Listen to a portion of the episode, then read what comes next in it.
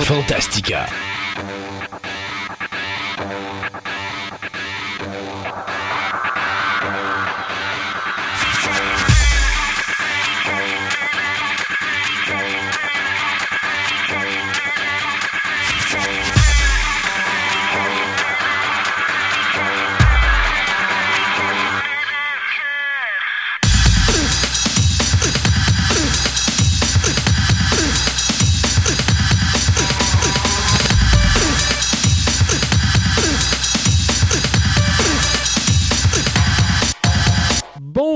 Mesdames et messieurs, bienvenue à cette nouvelle édition de Fantastica. Fantastica qui parle passion par des passionnés pour vous les passionnés. Mon nom est Christophe Lassens et je suis en compagnie de... Sébastien Côté. C'est aussi bien de te laisser de le dire maintenant parce que tu vas encore dire que je me suis mêlé dans ton nom puis que j'ai dit ça tout de travers. On va- Non, non, les auditeurs le disent. OK, les auditeurs disent ben ça. Sébastien, j'ai une mauvaise nouvelle à t'apprendre aujourd'hui. Ben voyons. En ce début de saison automnale, notre première saison automnale, tu sais, les shows télé commencent leur saison, ben nous aussi on commence notre saison de l'automne. Notre table ronde s'appelle encore la chronique formerly known as table ronde. On n'a malheureusement pas eu de suggestions. Euh, les, les ab- les- écoutez, les auditeurs, vous nous avez abandonnés complètement. On n'a aucune suggestion pour changer de nom. Alors, je suis obligé de continuer de garder ce nom pénible. Je sais, tes beaux petits yeux qu'on a vus sur le web euh, n'ont pas réussi à- à toucher le cœur de nos auditeurs pour essayer de trouver un autre nom à cette chronique qui va maintenant s'appeler la chronique formerly known as table ronde. Pitié. Donnez des suggestions. On va prendre un nouveau à compte. Je me pense- trouver des Je pense, je pense que ce que je vais faire, je vais mettre une photo de toi, mais tu sais, le Taz avec la boucane qui. pour dire là, j'ai besoin d'un titre, je suis plus capable de niaiser à Christophe. Euh, comme je disais tantôt, je je voulais rigoler un petit peu, fait que j'ai dit, OK, on va faire notre première de la saison automnale 2017 euh, avec quelque chose de spécial. Euh, on va avoir un invité spécial. Première entrevue qui. Ben, c'est pas une première entrevue, je veux dire, c'est une entrevue qui va être en deux parties, donc dans cette émission-là et la prochaine dans deux semaines. C'est quelque chose qui me touche un petit peu. Je me rappelle quand je t'en ai parlé au début, tu m'as regardé d'un air de travers, l'air de dire euh, de quoi tu veux parler? Ben, on va parler à un lutteur québécois qui fait de la lutte professionnelle indépendante au Québec. Et pourquoi je touchais ce sujet-là? C'est parce que non, c'est pas un Kevin Owen de la WWE qui a plein de millions de dollars dans ses poches puis qui lutte à tous les jours, 360 jours par année et ainsi de suite.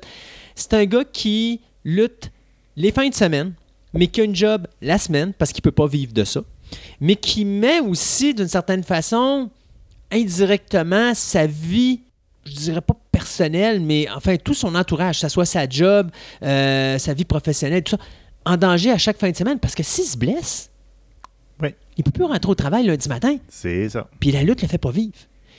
Alors, j'ai dit, il faut que je vois ce domaine-là, c'est trop, c'est trop sauté parce que ça, c'est vraiment un vrai passionné. Là. Et donc, on a une entrevue en deux parties, la première euh, cette semaine et euh, la prochaine, euh, plutôt je devrais dire dans cette édition et la prochaine, la, conclusion sera dans la prochaine édition. Mais c'est une belle petite entrevue qu'on a faite. Puis je me rappelle que quand je l'ai fait cette entrevue-là au début, tu, marchais un petit peu, à un moment donné, tu es resté captivé en avant. Puis là, tu écoutais l'entrevue, puis finalement, je me suis dit, OK, si Sébastien reste là, je pense que Oui, mais regarde, il faut s'entendre sur une chose. Je te voyais pas euh, aimer la lutte comme ça. Ah oui, Puis là, j'avoue que, regarde, tu as relancé les noms, puis la même en même temps, j'ai fait, bon, OK, regarde, il, est dans sa table aussi. quand, je suis venu au monde, je suis tombé dans la marmite cinématographique. Alors, le cinéma est dans mon ADN. Mais en écoutant la télévision, quand t'es jeune, à un moment donné, t'aimes les petits comics, mais moi, les petits comics, ça a été très vite que je m'en débarrasse. Et la lutte a été comme le remplacement. C'était comme mes. euh, tu sais, t'as des gens qui écoutaient Dallas dans les années 70 là, et 80. Ben, Oui. moi, j'écoutais la, la AEW, la WWF à l'époque, euh, la NWA. Tu sais, J'écoutais plein de, de, de- de- shows comme ça parce qu'il y avait plein de shows à l'époque qu'on pouvait écouter. puis On, on écoutait ça sur la télé payante, on écoutait ça partout. Et euh, il y avait des cassettes vidéo aussi à l'époque. Donc, on avait plein de petites fédérations indépendantes où tu avais des choses comme ça. J'ai vu commencer à lutter des gars comme Owen Hart, Bret Hart, Chris Benoit. J'ai vu leur début de carrière à ces gars-là. Euh, fait que, tu sais, Shawn Michaels, j'ai vu commencer Shawn Michaels tout jeune, à l'âge de 19 ans, quand il était dans les Rockers, qui était dans la AWA. Fait que, tu sais, j'ai-. La lutte fait partie de mon histoire. Alors, d'arriver puis de parler de ça, je voulais pas arriver avec oh, OK, c'est des tripeux de lutte, on va parler de lutte pendant deux heures ou pendant une heure et demie ou pendant une demi-heure, puis les gens comprennent rien. Non, je voulais parler à un gars qui en fait à Québec, dans le vrai système de Québec, comment ça marche pour voir un peu, dire aux gens. euh, voilà le monde de la lutte à Québec. Et j'ai été très surpris de voir que il y a autant de luttes à Québec. Je pensais pas qu'il y en avait autant que ça. Il y a C'est assez vivant oui, encore. il y a énormément de luttes indépendantes. On dirait que chaque ville a une fédération. Québec a une fédération, la Rive-Sud a une fédération, les, les petites municipalités de la Rive-Sud ont pratiquement chacune leur fédération. Tu sais, c'est fou de voir cet univers-là. C'est quelque chose que je connaissais pas. Donc, on va en apprendre un petit peu plus aujourd'hui euh, là-dessus et dans la prochaine édition. Euh, aussi, ben, euh, on va parler d'archéologie avec Andréane Mhm. plus spécifiquement de la datation. On va parler également du comic book héritage avec Gaétan. Je pense que là, dans cette émission-là, on va parler du fabuleux trou noir. J'en dis pas plus que ça, mais vous allez comprendre un petit peu plus, lo- un peu plus longtemps. Et puis après ça, ben, il y a une chronique faite par euh, Mimimi, Oui, bien, faire toi. par figurine, bien sûr. figurine. On va parler de Sideshow Collectibles. Plus spécifiquement, euh, je dirais les Universal Monsters, donc la création de la première ligne de figurines. Euh, une des seules lignes de figurines que euh, Sideshow a faites d'ailleurs, parce qu'après ça, ils vont virer dans la poupée avant de virer dans la statue. Euh, mais ça, on va vous parler de ça aujourd'hui dans l'émission.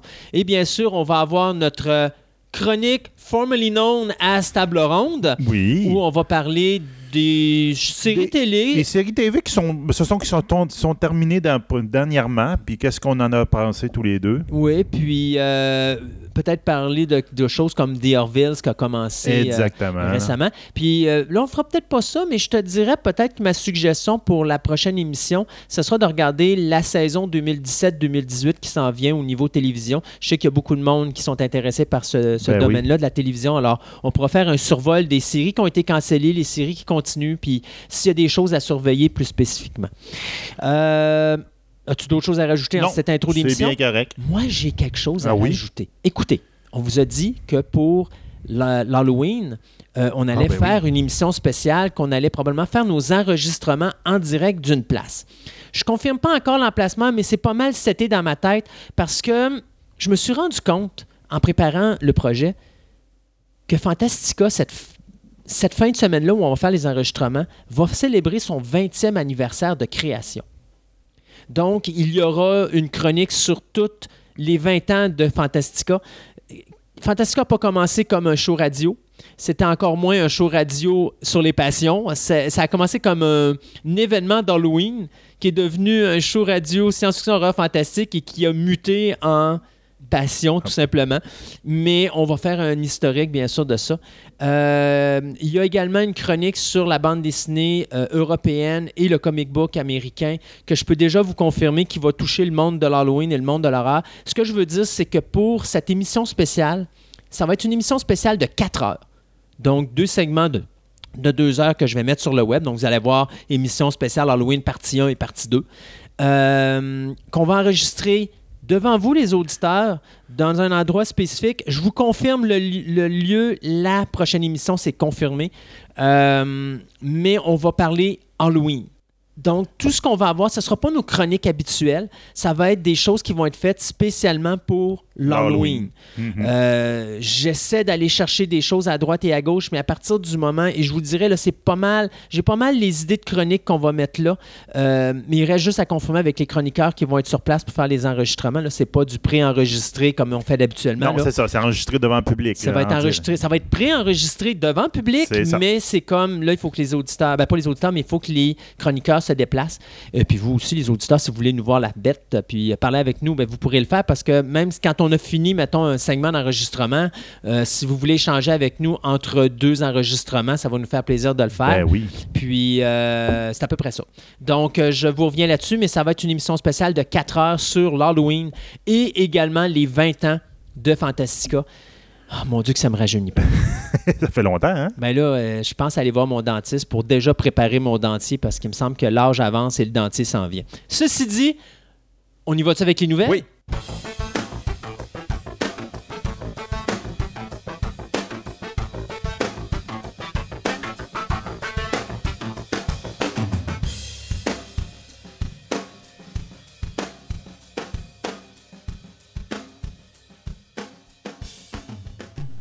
Ce segment de nouvelles vous est présenté par TPM OB Collection, l'endroit parfait pour nourrir vos passions, tant au niveau de la monnaie, du timbre, en passant par le jeu de société, la figurine, le comique et bien d'autres choses. TPM OB Collection, deux succursales pour vous servir, Fleur de Lys au 550 Boulevard Amel, Québec, et au Mégacentre Rive-Sud, 655 de la Concorde à Lévis.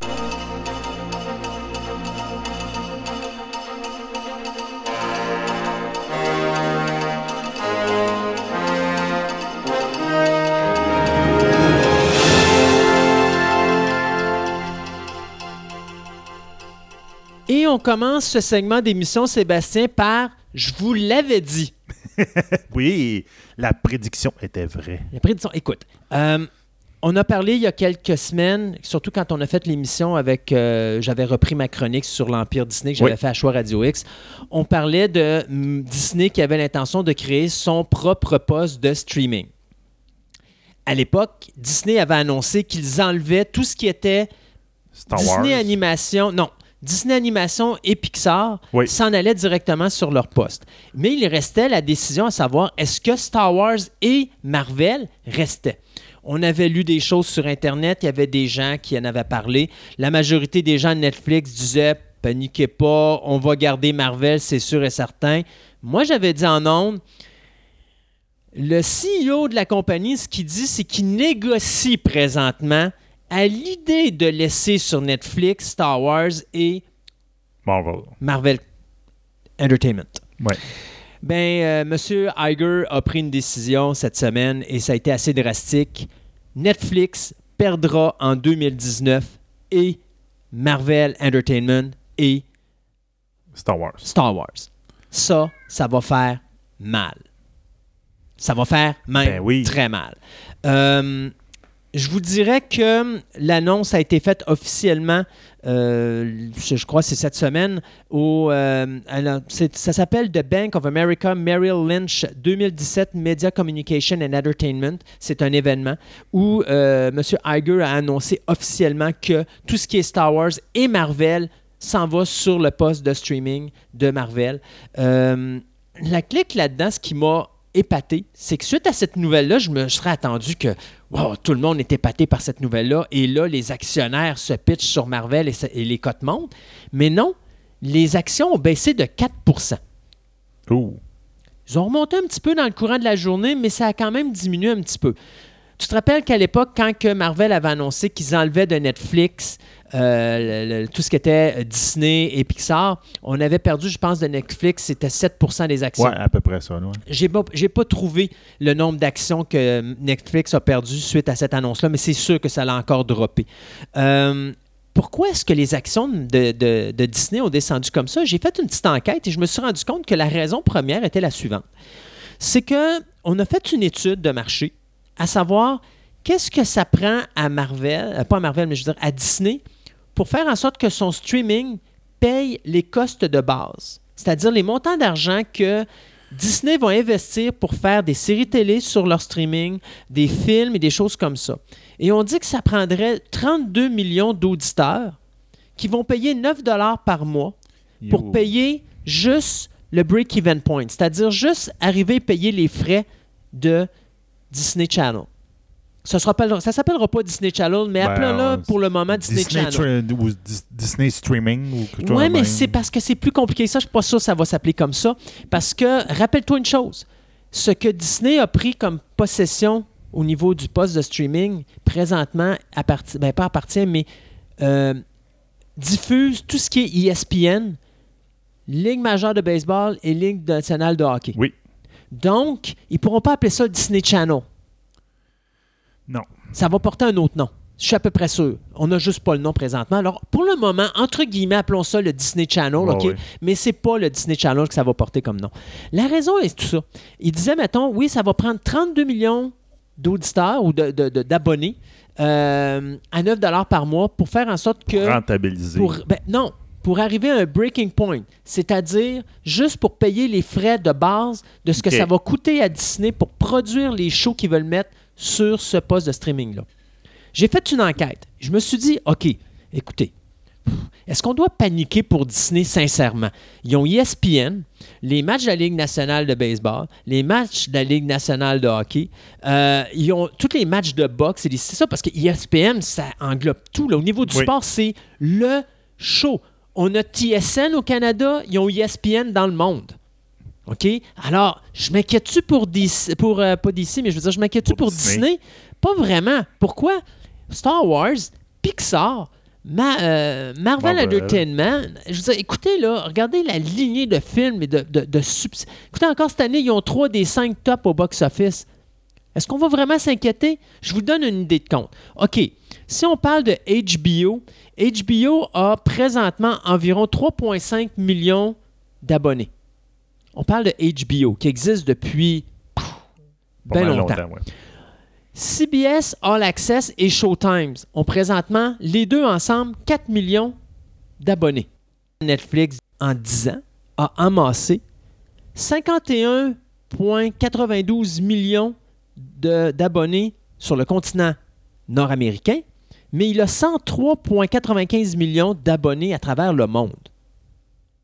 Là, on parle de Disney qui vont avoir ESPN, donc, tous les gens qui veulent écouter les matchs de boxe, qui veulent écouter les matchs de- de hockey ou les matchs de baseball vont aller sur ce poste-là. Puis en plus, s'ils veulent écouter Star Wars, ils n'ont pas le choix, il faut qu'ils aillent là-dessus. S'ils veulent voir les Avengers, il faut qu'ils aillent là-dessus. Est-ce que je m'inquiète honnêtement, sincèrement, pour Disney? Pas vraiment. Pas vraiment.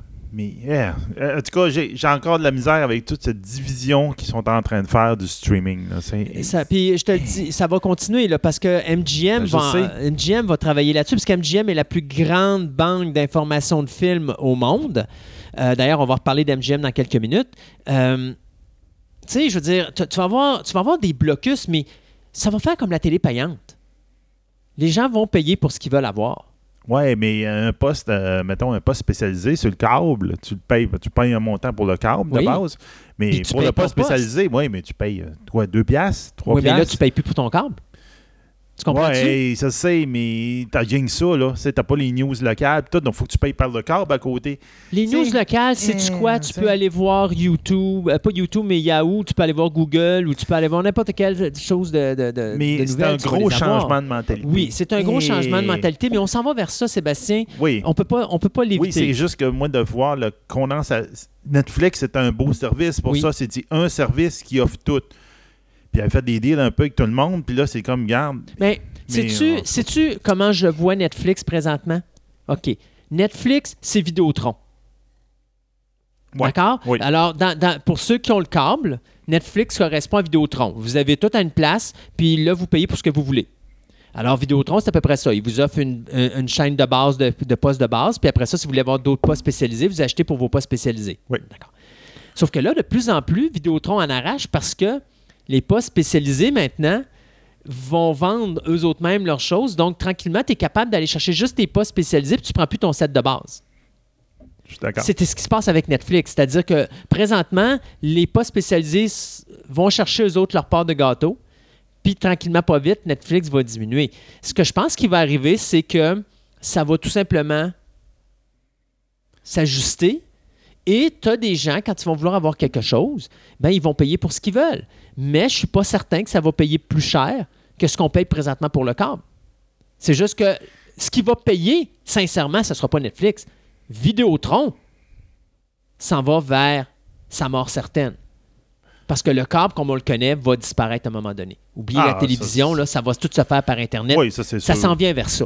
C'est poche à dire, mais moi, c'est la vision que je vois du futur. Oui, ça, je suis pas mal sûr là-dessus aussi. Fait que, Mais euh, en tout cas, je suis pas sûr que M. Gant Disney va demander peut-être 10$ piastres pour son contenu. je sais pas. Tu sais, met- mettons, c'est sûr qu'avec les études puis tout. Les études, de eux autres, ils ont été pour 9 À peu près même mais 9, on n'a 10 pas, piastres. on n'a pas encore Mais, de prix Si je vais avoir des MGM, je vais payer une 10$ piastres là. Si je vais avoir. euh, en tout cas, je Mais sais tu sais- pas, là. C'est. c'est- C'est sûr. Mais La poche du monde n'est pas infinie. Non, effectivement. Sauf que, tu sais, comme je te dis, tu vas prendre l'argent qui est à une place, tu vas la mettre ailleurs.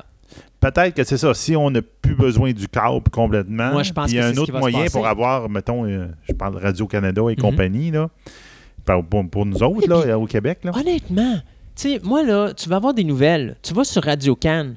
Tu peux écouter les nouvelles directement sur le site de Radio Cannes. Oh oui, c'est ça pour les nouvelles. Mais on s'entend, il y a aussi des productions là, en, en français. ou- Oui, oui, mais ici, encore là, c'est quelque chose qu'il va falloir voir. Je, je considère qu'au Québec, on est quoi, à peu près 10-15 ans en retard sur le près. reste du monde. Là. Fait que Québec, c'est sûr qu'on va stagner un petit peu, mais là, on parle global, Oui, international. on parle de la guerre nationale. Aux États-Unis, prennent- la télévision on arrache comme ça, pas de bon de bon sens, parce que justement, c'est quoi qui compte maintenant, c'est les codes d'écoute. Quand tu vois les codes d'écoute d'un show télé, là, les premières codes d'écoute sont désastreuses.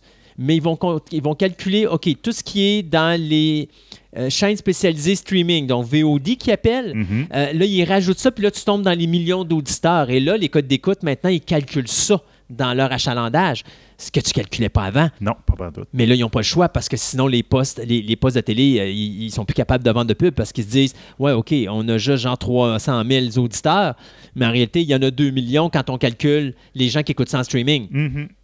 Fait qu'on va vers ça, veut, veut pas. C'est juste que là, ça, l'univers de la télévision est en train tout simplement de modifier. OK. Euh, ben, vite, rapidement de même, euh, la série Class, qui était un spin-off du Doctor Who, a finalement été euh, cancellée euh, officiellement. Donc, en fin de compte, c'était- ça avait paru en octobre 2016. Il contenait 16 épisodes. Ça suivait une école qui était dans l'univers de Doctor Who. On l'avait vu dans quelques épisodes de Doctor Who, où il y avait des jeunes qui devaient comme vivre avec euh, un, un endroit où il y avait des, des, des apparitions extraterrestres, Mhm. etc. Donc là, puis en plus, c'était un show, un show qui visait les ados. Donc c'était avec la vie des ados, avec leur vie euh, au quotidien, mais avec le paranormal aussi à côté. Ben, le paranormal, le para-extraterrestre, Mhm. mettons, là, dans Doctor Who. Euh, la critique avait été très bonne pour ce show-là. C'était noir. C'était très, très collé sur la vie des ados. Malheureusement, euh, le- les auditeurs n'avaient pas vraiment aimé, puis il n'y avait pas eu des très bonnes codes d'écoute. Puis depuis octobre 2016, qui est le, le- le début de la diffusion, c'est juste très, très dernièrement, il y a quelques jours, qu'on a fini par savoir qu'il n'y en aura pas. Donc, ils ont hésité pendant longtemps pour savoir qu'est-ce qu'on fait avec ça. C'était dommage parce que je c'était pas désagréable comme série. C'était peut-être pas dans le look ou dans l- l'atmosphère que moi j'aimais, là. mais euh, ça faisait un- quand même un spin-off de Doctor Who qui était intéressant. là. C'était plate, là, parce que les deux autres. Il y avait Torchwood aussi qui faisait Il y a eu Torchwood qui avait quand même très bien fonctionné jusqu'à sa fin, qui a duré quatre saisons. Mhm. La dernière saison, c'est parce que pour un manque un petit peu d'auditoire, ils ont fait un parten- partenariat avec euh, les États-Unis. Puis je te dirais que c'est le syndrome Cosmos 1999. Que la première saison de Cosmos, puis la deuxième ouais. saison de Cosmos, c'est pas la même la affaire. Ben, la saison 1, 2, 3 de Torchwood et la saison 4 de Torchwood, c'est pas la même chose. L'histoire était bonne, l'idée en arrière était excellente, ça faisait une très bonne euh, idée, mais le traitement était américanisé et donc on n'avait plus le look british qui Ouais. était pas intéressant. L'autre spin-off était euh, Sarah Jane Smith Adventure Oui. qui était vraiment pour les plus jeunes enfants que j'avais adoré et en fin de compte qu'elle avait été cancellée pour la simple et bonne raison que l'actrice était décédée. Oui, c'est vrai. Parce que si elle n'avait pas été décédée, l'histoire aurait continué, puis on aurait eu d'autres épisodes qui étaient vraiment bons. Pour les enfants, c'était un très, très, très bon show. Moi, je t'ai dit, Sébastien, que je- cette, euh, dans cette émission-là, j'étais pas mal politique. Alors, euh, allons-y avec The Conjuring, qui est Ouh. devant le tribunal présentement. Et vraiment sincère, tu sais, des fois, je dis, OK, ouais, ça, ça a de l'allure, euh, le- le- le- le- ça mérite d'aller en cours et tout ça, mais ce, ce dossier-là est vraiment ridicule. Parce que euh, depuis le 29 mars dernier, euh, Gérald Brittle, qui a publié un ouvrage consacré au, euh, à la famille Warren, donc on parle bien sûr de- des, deux personnages principaux de The Conjuring, les deux comment est-ce que je pourrais dire ça? Les deux détectives du paranormal qui euh, ont été justement sur des projets comme The Amityville Horror puis des choses comme ça, là, euh, ils ont écrit un livre qui s'appelait Démonologiste. Ça se dit mal, hein? Ça se dit mal. Démonologiste. Ouais, ça se dit. Euh, et cet ouvrage-là, qui avait été publié en 80, euh, il y avait une entente entre l'écrivain et euh, le couple Warren qui était Vous n'avez pas le droit de faire quoi que ce soit sans mon autorisation au niveau d'une production de film ou d'une série télé. OK. Le problème, c'est que Warner Brothers, eux autres, font leurs affaires. Conjuring, on fait un film avec ça. Après ça, il y a eu bien sûr les deux Annabelle. Là, on va avoir aussi euh, The Nun qui s'en vient, qui est un genre de, de, de- de suite à. Ben, pas une suite, mais un spin-off du deuxième Conjuring. On a The Crookman qui s'en vient aussi. Eux autres, ils disent, mais minute là. la réalité et les choses qui se passent dans la vraie vie de tous les jours ne peuvent pas appartenir à une personne. Non, ça c'est sûr. Donc, nos, films sont basés sur les aventures des Warren dans le domaine du paranormal, pas sur le livre de démonologiste. Alors là, on est en cours là-dessus euh, depuis euh, le mois d'avril. Euh, et on sait que le tribunal va être en Virginie. Moi, ce qui m'épate là-dedans, c'est de savoir qu'il y a un, un juge quelque part qui a dit que ça mérite d'aller en cours. Je vous tiens au courant de où est-ce qu'on s'en va avec ça, mais personnellement, je trouve ça complètement ridicule comme situation. J'espère que Warner va gagner leur point là-dessus. Parce que Euh. là, on parle pas juste de sim- simples pièces, là. on parle de pas mal de millions de dollars. là. Ouais, c'est ça. là. Ben, regarde, il y a beaucoup de films là-dedans. là. Ah oui. Euh, donc, euh, je vais vous parler d'une une nouvelle série qui va voir par euh, le jour avec Eurocorp TV, donc en Europe. Donc, ça va s'appeler Aux animaux la guerre. Donc, c'est basé sur un livre de 2014 à succès de M. Nicolas Mathieu.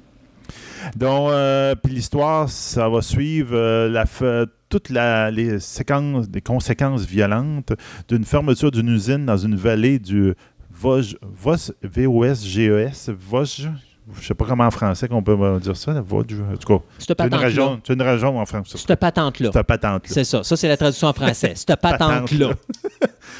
Donc, euh, la patente, ben, je, je vois pas la description avec le nom de, la- du livre et de la série. Je suis pas sûr. euh, aux animaux la guerre avec une fermeture violente d'une usine euh, dans une vallée, je suis pas sûr ça. Est-ce que peut-être les animaux sont les êtres humains? Ouais, ben peut-être, c'est peut-être ça. Là. Sais, ce que j'ai pensé. on est un animal, Sébastien, en, en- Oui. en base, là, à la base, on est, on est tous des animaux. Euh, donc, euh, la série va mettre à vedette Olivia euh, Bonamy et Wadzi- Ross D. Et il va, le- ce personnage-là qui joue là-dedans, puis il va aussi être le réalisateur de la série. Donc, on devrait avoir ça peut-être l'année prochaine. Ça va être une mini-série de six épisodes. Moi, je vais conclure mon segment euh, de nouvelles Vas-y, vas-y. euh, avec euh, des décès. Tu sais, je t'ai dit qu'à chaque fois qu'on a des décès, on essaie de les bouger un petit peu partout pour pas que ça soit toujours à la même place. Trois gros morceaux cette semaine. Ben, enfin, c'est toujours des gros morceaux, mais euh, le premier, c'est bien sûr euh, Harry Dean Stanton qui nous a quittés à l'âge de 91 ans. C'est drôle parce qu'on vient de finir Twin Peaks, puis il était dans Twin Peaks, fait que ça ça fait, ça fait bizarre de le voir partir lorsque Twin Peaks finit, surtout quand tu vois tous les acteurs qui, euh, sont morts au- autour du tournage de cette série-là. L'éternel second rôle marquant d'à peu près. J'ai vu sa filmographie. Elle a joué dans 199 productions sur IMDb. sur 60 ans. Hey, C'est incroyable. là.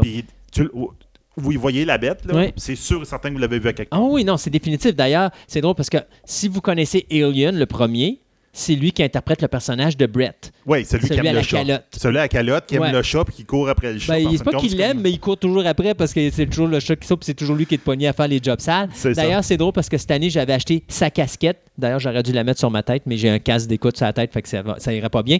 Mais j'avais acheté sa casquette du film et tout ça. Donc, Harry Stanton, qui est mort de mort naturelle à l'âge de 91 ans. Euh, il est né au Kentucky le 14 juillet 1926 et pendant 60 ans, on l'a vu dans des films comme euh, Alien, euh, Escape from New York, The Godfather 2. On l'a vu dans Pretty in Pink. Euh, on l'a vu dans How the West Was Won, Cool Hand Luke. Christine. Christine, Paris, Texas, qui est euh, probablement, je pense, un de ses rares films où il est acteur Oui, principal. c'est le seul rôle vraiment, sauf que ça a comme. Ça a l'air qu'il a été quand même. euh, il y a eu des très bonnes critiques pour Ah, son mais rôle oui, là-dedans. excellent. Mais c'est ça, il a retourné, sauf qu'il il était casté. Mais il n'y a pas la second face. rôle. Il n'y a pas ça. la face pour un acteur principal, mais Non, dans Paris, ça. Texas, il jouait très bien le rôle. On l'avait vu dans Wild at Heart, Christine, Red Dawn. Écoutez, dans la série télé, il avait joué Wild Wild West, The Untouchable, Bonanza, Fugitif, euh, Mannix. Euh, écoutez, il a fait une carrière incroyable. On l'a vu partout, comme disait Sébastien. Ah. C'est sûr que vous voyez la bête, vous allez dire Ah oui, je le connais, ce gars-là. Donc, ça, c'est un gros morceau qui est parti. Euh, deuxième morceau qui est parti, c'est Len Wine. Wine qui est le créateur de Wolverine. Oui. Donc, c'est un scénariste et un éditeur américain qui est décédé euh, à l'âge de 69 ans. Euh, il y avait des problèmes cardiaques depuis quelques années. Euh, il y avait eu, de, justement, je pense que c'était il y a deux ans qu'il y avait eu un bypass. un, bon, un, pontage. Oui, un pontage, exactement. Donc, c'est atteint, atteint à l'âge de 69 ans. il avait commencé, ben, il est né en 48 et puis il avait commencé à vendre ses, ses fanzines à l'âge de un peu avant la vingtaine, puis il a commencé à travailler pour DC vers les 20 ans, et c'est lui qui a créé Swamp Thing. Oui. Wes Craven avait fait un film en 82 là-dessus. Et après ça, après avoir quitté DC Comics, il s'est ramassé à Marvel Comics, où là, il, il, est devenu comme le scénariste principal, majoritaire de Marvel Comics, où il avait travaillé sur Thor, Hulk et Spider-Man. Et c'est bien sûr au milieu des années 70 que là, il va créer avec euh, John Romita Sr. et Herb Trim le personnage de Wolverine qui est apparu, si je ne me trompe pas, dans le numéro 181 de The Incredible ah, Hulk. et euh, ouais, il faut m'ostiner parce que je ne suis pas sûr. et euh, après ça, bien, il va reprendre le personnage de Wolverine qui va remettre dans les X-Men, dans la New Genesis, donc la nouvelle batch, et c'est là que le personnage de Wolverine a ça. Puis il va même reprendre, à ce moment-là, il va remettre sur la map les X-Men. Avec ça, oui, effectivement. Les scénarios, effectivement. Et il euh, faut dire qu'au niveau de l'édition, c'est lui qui avait supervisé la sortie de Watchmen. Exactement. Donc, euh, c'est quand même un, gros nom du, du, domaine de la bande dessinée qui nous quitte. Et pour finir, Franck Vincent, l'acteur Franck Vincent qui est mort euh, à l'âge de 78, à, à, l'âge de 78 ans, pardon, à la suite d'une crise cardiaque. Euh, Vincent, qu'on a vu tout spécifiquement, il a travaillé avec Martin Scorsese. À vrai dire, il avait joué dans un film qui s'appelait The Death Collector euh, aux côtés de Joe Pesci. Et euh, Robert De Niro l'avait vu à ce moment-là et il avait parlé avec Martin Scorsese. Il avait dit Écoute, il faut que tu travailles avec ce gars-là, il est trop hot. Et donc, Scorsese l'avait ramassé et il avait travaillé avec lui sur Raging Bull. Il a travaillé avec lui sur Goodfellas. Il a travaillé avec lui sur Casino. Et euh, bien sûr, on l'a vu aussi dans d'autres films parce qu'il avait une drôle de voix, une voix un petit peu rock. Fait qu'il a toujours travaillé dans des rôles de mafioso ou des films en rapport avec la mafia. Donc, il y avait euh, Mafia Salade de Brian De Palma en 86, Gotti en 96.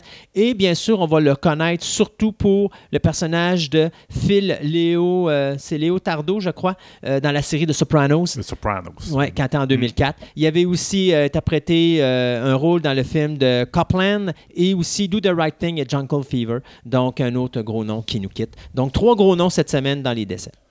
Bon, je vais y aller avec une toute petite dernière pour finir ce, ce, segment. Donc, euh, True Lies en série, peut-être. Donc, on dirait bien qu'on euh, va avoir droit à une nouvelle. Ben, une, pas une suite, mais en tout cas, un, mettons un remake ou un une reboot, suite. Un reboot. mode à Hollywood présentement de prendre les films populaires et les mettre en série télé. De la série du film True Lies, mais cette fois là à la télévision. Mhm. On se rappelle que oui, True Lies, c'est un film de 1994 avec Schwarzenegger et Jimmy Lee Curtis qui avait été dirigé par Cameron, mhm. mais à la base, c'était, c'était basé sur le film La Totale. Oui qui était de 1991, qui mettait entre autres euh, en vedette Cyril Hermite et Miu Miu. Mais avec moins de Big Badaboom. Oui, c'est ça. Mais regarde, on s'entend que moi j'ai vu les deux. Puis la scène où, pour ceux qui se rappellent des deux, des deux un ou l'autre des films, où la, la, femme échappe le, revolver puis déboule l'escalier puis qui tue des personnes, ben, mhm. dans la version française, elle déboule l'escalier et tue une personne. Mhm. Puis bon, tu dis c'est drôle, mais c'est c'est crédible à la limite. Alors que la version américaine, le, gun déboule l'escalier et tue à peu près une demi-douzaine de méchants qui rentrent tout le temps dans la pièce. C'est James Cameron. C'était, oh, il faut que je fasse Aliens, mais dans une comédie policière. Fait qu'on va aller chercher Arnold. Puis on va aller chercher Jimmy Lee, puis on va aller chercher euh, F-14, puis let's go! C'est ça. Pourquoi pas? Pourquoi pas? Mais bon, en tout cas, les deux films avaient été quand même des bons succès euh, euh, de différentes places du monde. Donc, euh, le pilote devrait être produit par Cameron. Donc, Cameron reprend un peu les, les rênes de ça. Il va être dirigé par MCG, donc Joseph McGinty Nichols, mais tout le monde le connaît pour MCG. Euh, qui va être le directeur, qui est, lui, en fin de compte, qui est le directeur, qui était le directeur de Terminator Salvation puis mhm. Charlie Angels. Donc, on, s'entend que ça va être des gros noms qui vont être en arrière de ça. Ils vont produire un pilote pour Fox, puis, ben, si ça marche, ben, ça va déboucher sur une série TV. de toute façon, c'est la nouvelle mode, comme on disait. On a. Euh, euh, mon Dieu, euh, Cuckoo's Nest, là. One Flew Over the Cuckoo's ouais, Nest. c'est ça. puis vol au-dessus d'un nid de ouais, coucou, là, qui font un prequel. Puis il y a une autre affaire que j'ai vue aussi cette semaine, là, qui font un film, puis qui base. Ah, Hollywood. Ah, ben, non, en ce moment, là, il manque totalement d'imagination.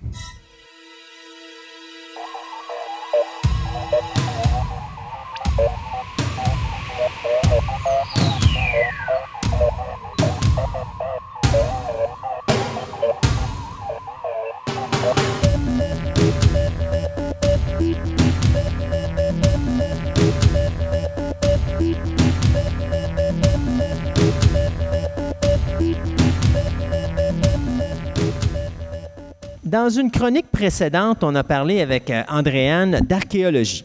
Et à un moment donné, dans cette euh, première chronique-là, on, a parlé grosso modo de qu'est-ce qu'était l'archéologie.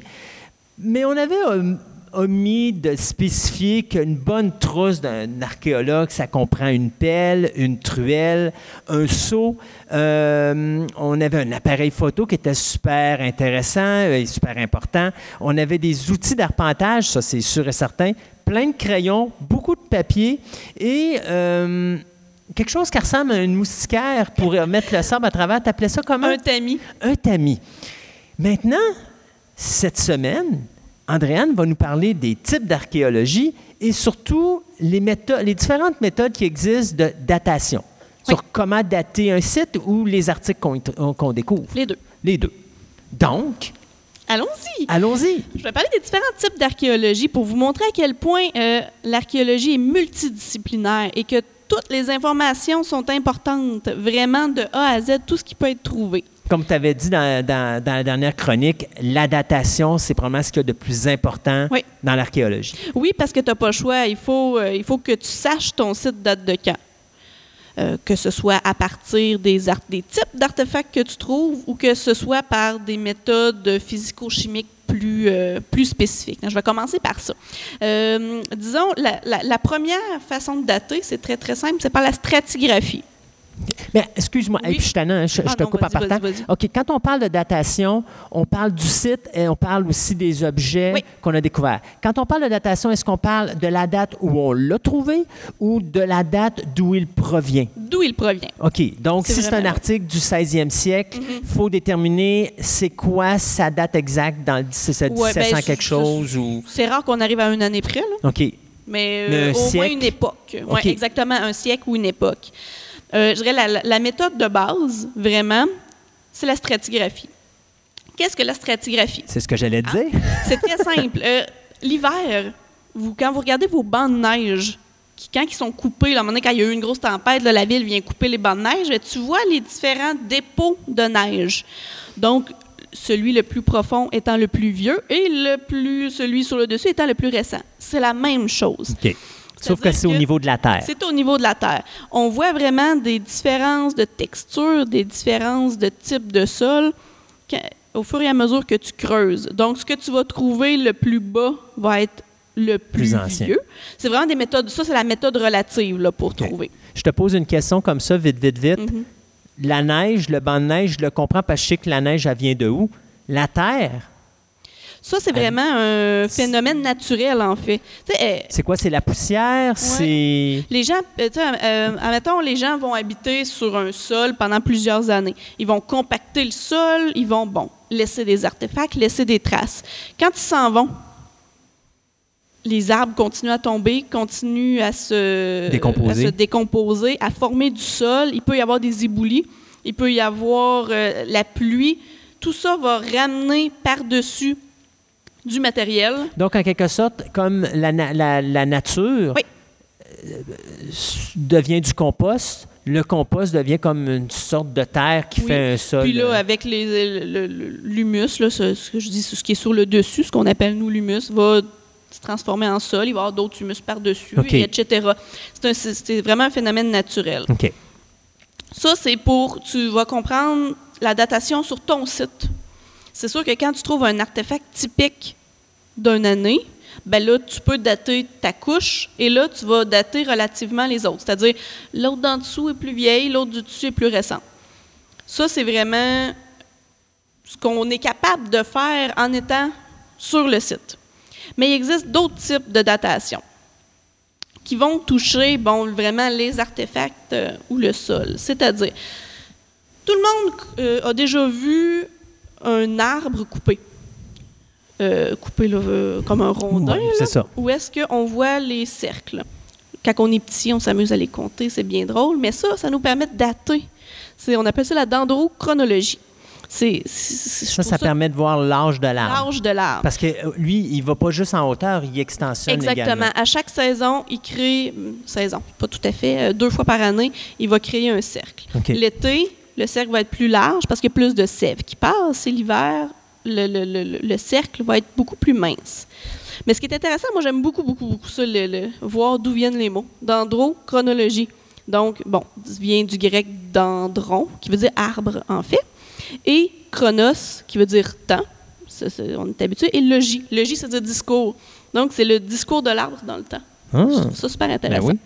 Donc, ça nous permet de dater des pièces de bois à l'année près. Ça, on peut vraiment y aller à l'année près en analysant la morphologie, les cercles finalement de l'arbre, les anneaux de croissance, c'est le bon terme. Ça, c'est sûr que dans ce qui est préhistorique, c'est plus rare. Plus que c'est vieux, c'est rare qu'on va, retrouver des restes de bois dans lesquels on peut euh, dater à, partir de, de- des restes qui nous trouvent, s'y trouvent, pardon. Mais dans les périodes un petit peu plus récentes, euh, par exemple au Québec pendant la période de contact, les forts étaient faits en bois souvent les palissades. Et ça peut arriver qu'on retrouve des restes de bois qui se sont conservés assez pour qu'on puisse compter ça. Sauf qu'on a bien beau compter, là, dire, bon, il y a euh, 25 ans cet arbre-là, mais ça nous situe pas du tout dans le temps. Dans le temps. Donc, ça prend des systèmes de référence de base où est-ce qu'il y a eu des études sur certains types d'arbres, où est-ce que là, on peut comparer euh, ce que nous, on a trouvé versus la banque de données d'origine? Et là, ça nous permet de le dater dans le temps. Et au Québec, il y en a des banques de données sur certains types d'arbres pour permettre justement de faire une datation comme ça.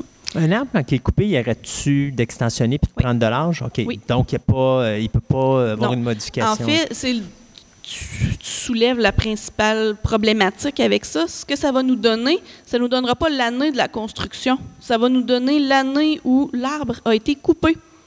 C'est-à-dire que euh, si l'arbre est coupé puis entreposé pendant, euh, bon, c'est rare, là, mais 20 ans, mettons, là, ben, ça a été utilisé dans la construction, mais là, on, on va se tromper de 20 ans dans notre datation. Bon, on s'entend que c'est quand même minime comme, comme différence au niveau de l'histoire, mais des fois, ça peut faire une différence quand, on, euh, quand notre histoire est jeune, justement. Hmm. Mais c'est vraiment intéressant pour ça. Puis, en plus, oui, c'est utile en archéologie, mais c'est utile euh, en climatologie. C'est utile dans dans d'autres disciplines parce que ça nous permet de voir quand il y a eu des grands changements climatiques. Un exemple, un été où est-ce qu'il y a plu, il a fait froid, ben là, tu vas re- retrouver euh, un, anneau de, un anneau de croissance beaucoup plus petit. Donc, en plus, ça nous sert à, à plein d'autres disciplines. Ça, ça veut-tu dire que l'arbre a moins extensionné Oui. parce qu'il faisait froid? Oui. OK. Ça prend, exemple, un été chaud avec une bonne quantité de pluie, oui, mais il ne faut pas Comme exagérer. on a euh, présentement. Oui, c'est ça, exact. Et puis ça, ça nous donne beaucoup, beaucoup, beaucoup de, de- de renseignements sur euh, les conditions climatiques, ce qui peut nous aider à nous aussi. Parce que oui, tu dates ton, an- ton, ton arbre, tu l- l'insères dans ta ligne du temps et tu sais que, bon, il a été coupé de telle année. Généralement, quand c'est coupé, c'est utilisé, on va dire, euh, deux ou trois ans après. Donc, là, tu sais que cinq ans avant, il y a eu un hiver très, très dur. Donc, ça peut te permettre aussi d'expliquer pourquoi qu'est-ce qui existe un site.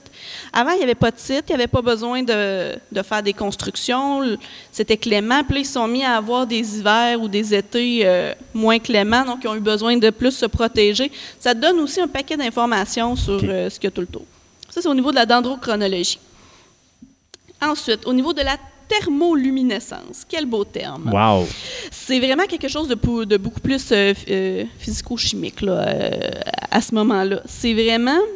euh, c'est lié à la capacité, je vais lire le- mes termes là, pour vraiment donner la bonne information. C'est la capacité de certains cristaux d'accumuler l'énergie cédée par les rayonnements ionisants de la radioactivité. C'est-à-dire, autour de nous, il y a toujours de la radioactivité.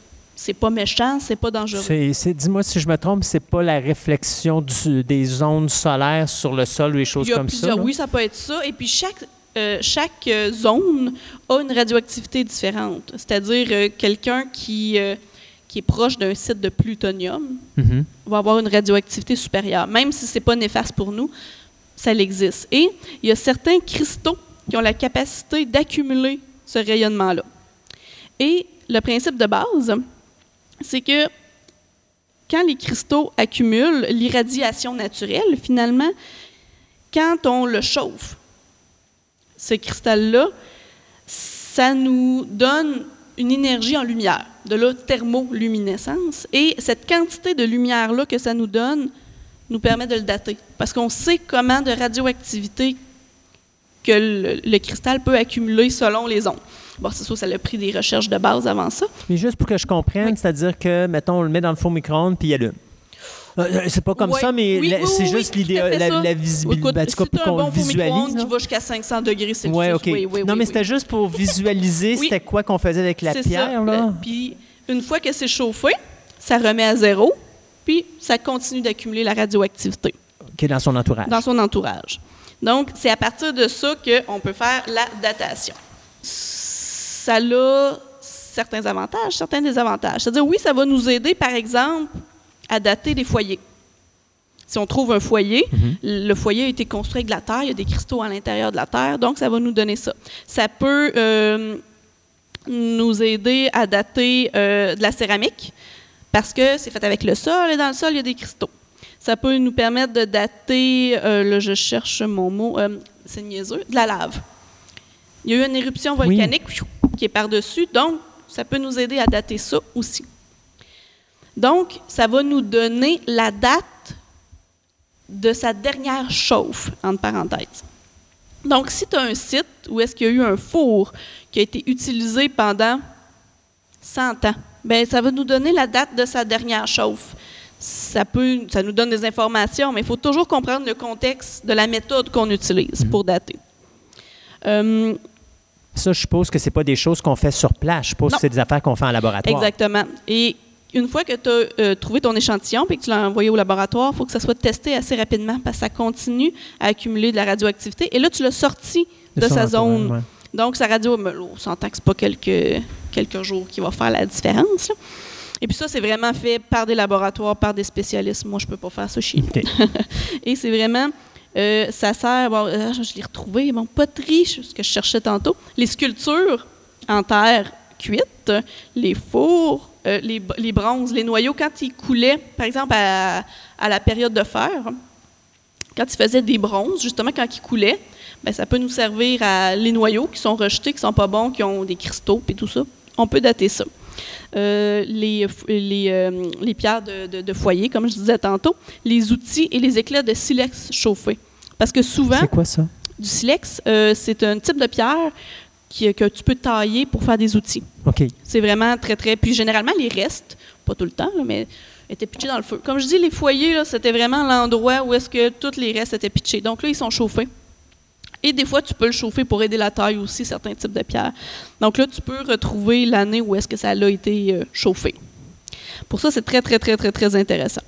Euh, ça couvre une, une, euh, le champ d'application, c'est environ de 100 ans à 800 ans avant aujourd'hui. 800 ans, 800 000 ans avant aujourd'hui. OK. Euh, parce que plus près que 100 ans, ben, c'est trop près comme de nous. On ne peut pas vraiment dater, puis c'est plus difficile. Puis plus vieux que 800 000 ans, ben, là, ça s'en vient qu'on la quantité d'énergie d'accumuler, puis tout ça, ça peut être plus complexe aussi à trouver. Puis oui, 800 000 ans avant aujourd'hui, euh, généralement, on, on se rare qu'on... On n'était pas là, je pense. Euh, pas, pas beaucoup, pas beaucoup. je ne sais plus la- l'année exacte, où, mais je suis même pas sûre qu'il faisait chauffer là, à cette époque-là. Donc, euh, Mais ça, au calcul, mettons, parce que, euh, OK, on est 2000 ans après Jésus-Christ, Oui. entre guillemets. Euh, avant Jésus-Christ, l'être humain a existé pendant je connais, c'est pas ma spécialité, mais, Mais on parle. euh, 800 là, 000 ans. Moi, je dis que l'être humain n'était pas là. Euh, je me trompe. Mais non, mais on peut trouver des. euh, on peut dater des éruptions volcaniques avec Oui. ça. C'est pas relié à l'humain, c'est relié à la géologie. Mais c'est comme quoi la méthode de datation ne sert pas juste à Elle nous. c'est ça que je veux dire. là. Oui, oui, elle sert beaucoup à d'autres. Et euh, autre méthode de datation, bon, que tout le monde entend parler toujours, la datation carbone 14. Non, tu vois, moi, non, j'ai pas entendu parler de C'est ça. ce qu'on c'est- je dirais, en tout cas, nous, dans le domaine, c'est ce qu'on entend le plus. C'est un petit peu plus complexe. Je dirais, je suis pas beaucoup spécialiste, mais je vais en parler quand même. C'est vraiment, c'est fondé sur la, la, la- la- mesure de l'activité radiologique du carbone 14. Qu'est-ce que le carbone 14? Exactement. La- toute matière organique, plantes, euh, bois, même humain, là, mais on ne date pas Mhm. les humains avec ça, là, mais euh, quand on respire, on accumule du carbone, OK. dont le carbone 14, qui est un type de carbone. Et ça, la durée de vie de la cellule de carbone est connue. C'est-à-dire, quand tu meurs, tu arrêtes de respirer, donc tu arrêtes d'accumuler de carbone 14. Ils sont capables de mesurer, c'est des demi-vies.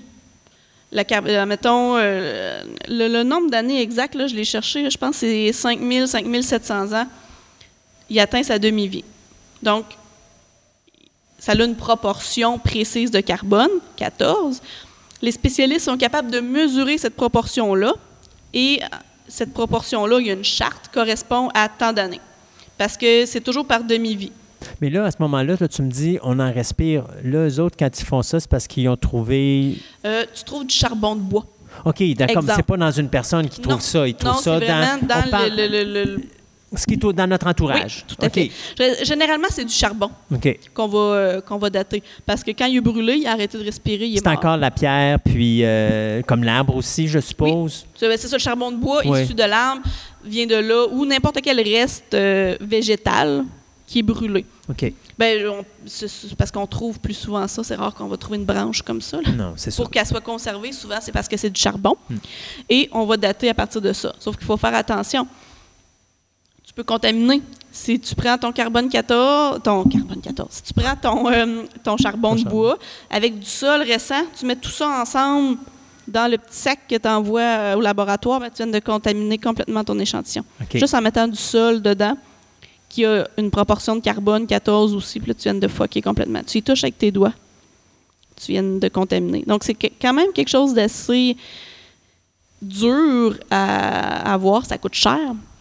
C'est pas utilisé si souvent que ça, mais ça nous donne vraiment des données précises à l'année près. Le calcul exact, là, il y a une belle formule et puis tout, moi, ça me dit absolument rien, mais c'est vraiment une question qui peuvent mesurer la quantité de carbone 14. Donc, on va savoir, ça fait combien d'années qu'il a arrêté de respirer? OK.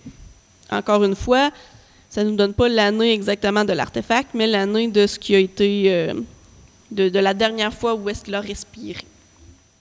Ça, je dirais, c'est les méthodes de datation les plus, euh, les plus connues, les plus utilisées. Il y en existe plein d'autres là aussi, d'autres sortes de physico-chimiques, tout ça. euh. Maintenant qu'on a fini de parler des différents euh, types de datation, Mhm. je pense que tu voulais aussi nous parler des différents types d'archéologie qui existent. Oui. Exactement, avec les informations que ça peut nous donner. Parce que c'est pas juste le petit fouilleur là, qui, euh, qui, qui- permet de trouver l'information. C'est différents types d'analyses sur tout ce qui peut être trouvé. C'est vraiment intéressant parce que c'est fou l'information qu'on peut trouver. Hey, je peux-tu te poser une Oui, question? Sur une, mettons un- un- une équipe d'archéologues, Oui. on parle de combien de personnes qui peuvent être touchées par une fouille? Parce qu'on parle pas juste d'archéologue, le fouilleur, on parle l'archéologue, probablement le scientifique qui travaille dans le lab, il y a probablement ceux qui doivent probablement travailler dans les livres, parce qu'il y en a qui ne se rendent Oui. pas sur le plateau, mais hey, j'ai besoin de telle information, puis eux autres checkent dans les. Généralement au Québec. Là, je vais parler au Québec parce que je connais un petit peu plus ça. Euh, des fois, les équipes, c'est peut-être différent en Europe et puis tout ça, mais au Québec, généralement, l'archéologue en chef, c'est lui qui va faire la recherche dans les livres. OK. Et c'est lui qui va faire l'analyse par la suite. Là, tu as les techniciens de fouille. Ben, donc, on va y aller dans l'ordre. Tu as l'archéologue en chef. Tu as les assistants qui sont comme les chargés d'équipe, si je peux dire, qui s'assurent que les fouilleurs sont, euh, sont corrects, qu'on ne passe pas à côté C'est d'informations. les assistants réalisateurs. Exactement. Parce que quand tu es dans ton trou et que tu fouilles, des fois, juste quelqu'un à côté qui a une vue extérieure de ce que tu trouves peut t'aider à aller chercher de l'information. Oui. Et les techniciens de fouille, ceux qui fouillent. Mais ça, c'est l'équipe de base, comme je dirais. Quand on a plus de sous puis qu'on peut avoir des spécialistes, ben, c'est bien plaisant. Parce qu'on peut aller chercher l'information dans les os qui sont trouvés, dans les graines, les pollens, euh, les petits morceaux de poisson, euh, dans euh, toute l'étude du sol, comment que le sol est décomposé. C'est toutes différentes spécialités qui peuvent être ajoutées. Des fois, c'est des visites ponctuelles, par contre, donc ça ne coûte pas très cher, puis ça permet de mieux comprendre l'ensemble. Mais tu as certains, certaines, certains types de chercheurs que c'est mieux s'ils sont là tout le long. Je vais vous donner un exemple. Avec l'archéobotanique. L'archéobotanique, c'est les spécialistes qui vont toucher à tout ce qui reste de plantes. Ça le dit botanique. Donc, euh, sur le site Quartier Roberval, on avait des spécialistes euh, pour les graines. C'est-à-dire que tout le sol qu'on trouvait était, oui, passé au tamis, mais pas juste ça, était aussi passé à l'élutriation. L'élutriation, ce que c'est, c'est comme euh, un gros bassin d'eau. Donc, les restes de graines, les restes de petites bébites, parce qu'on peut trouver aussi, euh, il peut y avoir des archéo-entomologues, les insectes, euh, les restes de pollen, tout ça va flotter. Moi, je regarderais ça, je ne verrais pas grand-chose. À la longue, oui, peut-être, mais ça prend vraiment eux, avec ce qui flotte sur le dessus, ils sont capables d'aller chercher des graines, les restes de graines, les restes de pollen, les, micro-parties d'os et autres choses. Et à partir de ça, ils peuvent nous donner des informations. Par exemple, avec euh, les restes de graines, bon, évidemment, ça va nous dire s'il y avait du blé, s'il y avait des olives, s'il y avait de l'orge, peu importe tout ce qui reste des graines, des pépins de pommes. Et ça, avec le temps, ça peut se sédimentariser. Donc, l'intérieur est plus là. Il est souvent, c'est la couche extérieure qu'on va retrouver. Ça, ça va flotter. Donc, ça nous donne des informations sur qu'est-ce qu'ils mangeaient, sur euh, l'état. euh, ça peut nous donner des informations sur l'état de salubrité du site. Si les graines sont toutes moisies, toutes pas belles, et tu crois ça aussi avec euh, l'archéo-entomologue. L'archéo-entomologue, c'est, euh, comme je disais, les petites bibites. hein. Mhm. On retrouve des petits bouts d'insectes, et ça, c'est c'est fou l'information que ça peut donner. Parce que, exemple, tu ne retrouves pas euh, un type de graine X, mais tu retrouves les bébites qui étaient toujours à l'intérieur, mais ça veut dire qu'il qu'il y en avait. Donc, tu as de l'information sur qu'est-ce qu'ils mangeaient, qu'est-ce qu'ils entreposaient, mais aussi sur l'état de santé des gens. Parce que tu as certaines, même des restes de parasites peuvent être trouvés. C'est ça que tu parlais dans, l'émission précédente où on a parlé d'archéologie, qu'à un moment donné, tu, peux, tu, et tu disais, euh, oui, il disait qu'il était fort dans ce dans phare-là, mais que finalement, tu te rendais compte qu'il était malade puis qu'il Tout à avait fait. pas une santé vraiment très raide parce que justement, il y avait des signes de, de, de, de, de- de bestioles dans le Mhm. secteur qui voulaient dire qu'il y avait des virus ou des maladies ou des choses comme Exactement. Donc, ça, c'est vraiment euh, intéressant. L'étude, bon, exemple, juste pour vous dire, l'étude des graines, c'est la carpologie. L'étude des pollens, c'est la palynologie. Ça aussi, c'est important parce que c'est important, intéressant. Ça nous permet de refaire une idée de, toute la flore qu'il y avait à l'époque avec le pollen qu'il pouvait avoir. Parce que des fois, les graines ne sont pas, sont pas conservées, mais tu as le pollen qui peut se conserver. Donc, tu peux associer. Puis, le type de graines avec le type de pollen, avec les petites bébites aussi, des fois, ça peut nous donner des idées sur, oui, il y avait du blé. Quel type de blé? Il était rendu à quel niveau de... de- de- parce que le- le- les plantes évoluent dans le temps, donc quel niveau d'évolution? Euh, Est-ce que c'était des types sauvages ou c'était des types cultivés? Parce que ça aussi, du blé, on en retrouve du sauvage. Mais quand il est cultivé, il y a des mutations. Et puis ça, ça peut être retrouvé au niveau de ces restes-là. Donc ça, c'est c'est le fun à voir. Est-ce qu'ils ont tenté de, de, de venir cultiver, exemple ici? Puis ça vaut aussi le, comment je pourrais dire, le type d'évolution de la, pop- de la civilisation Oui. qui était au moment où vous avez trouvé les... Tout à les- fait. Oui, oui, oui. Euh, tu as l'étude de l'anthracologie qui rentre dans ça, qui est, bon, comme je parlais, euh, charbon. Parfait. Et euh, l'étude des euh, phytolithes. Qu'est-ce que c'est? Ça, c'est, je trouve, j'aime bien ça, ce nom-là. C'est les cristaux de minéraux, euh, des, voyons, des morceaux de plantes qui vont se cristalliser. Ça peut être retrouvé dans les excréments. Donc, l'étude, oui, on va retrouver des petits cacas et on va les étudier. Ça, c'est des animaux qui, ont man- Les qui animaux, mangent des plantes. les humains. Les humains, les latrines OK? aussi. Donc, peuvent être étudiés à partir de ça. Euh, le tarte des dents, il peut avoir des restes euh, alimentaires euh, et autres euh, choses. Et euh, bon, tu as l'étude du bois aussi, la xylologie. Mais Ça, c'est- moins ma tarte de. Je connais moins ça un petit peu. ça, c'est juste au niveau de l'archéobotanique. Si on sort de ça, tu as l'archéométrie. J'en ai parlé tantôt en parlant de datation. En Oui. fait, tout ce qui est euh, méthode physique ou chimique de datation, d'interprétation, c'est l'archéométrie. Parce que tu peux aller chercher de l'information, tu trouves un type de roche avec une analyse physique, tu peux savoir euh, sa source, elle est située où. Donc, c'est tout ça, c'est l'archéométrie. Ensuite, l'archéozoologie, ouais, zoologie, euh, qui est l'étude bon, des parasites. L'archéoentomologie, ce que je disais tantôt, ça rentre à l'intérieur de ça. Euh, l'étude des mollusques, important aussi parce que c'est euh, dans le nord, on retrouve des piles de mollusques, pas juste dans le nord, mais sur les berges aussi des océans. Ça, ça nous permet d'étudier ça. et l'archéoictologie, j'ai toujours aimé ça, ce mot-là. C'est ça fait beaucoup de mots que ah, là. oui, l'étude des restes osseux des poissons. Parce que ça aussi, c'est comme il y a beaucoup de pêche, ça peut nous donner un paquet d'informations. Surtout à cette époque. Ben, ben à l'époque préhistorique, oui. oui. tout à fait. Et un dernier type d'archéologie, la géoarchéologie. Ça, c'est tout ce qui touche au sol. J'allais dire, c'est l'étude de l'archéologie par l'archéologie.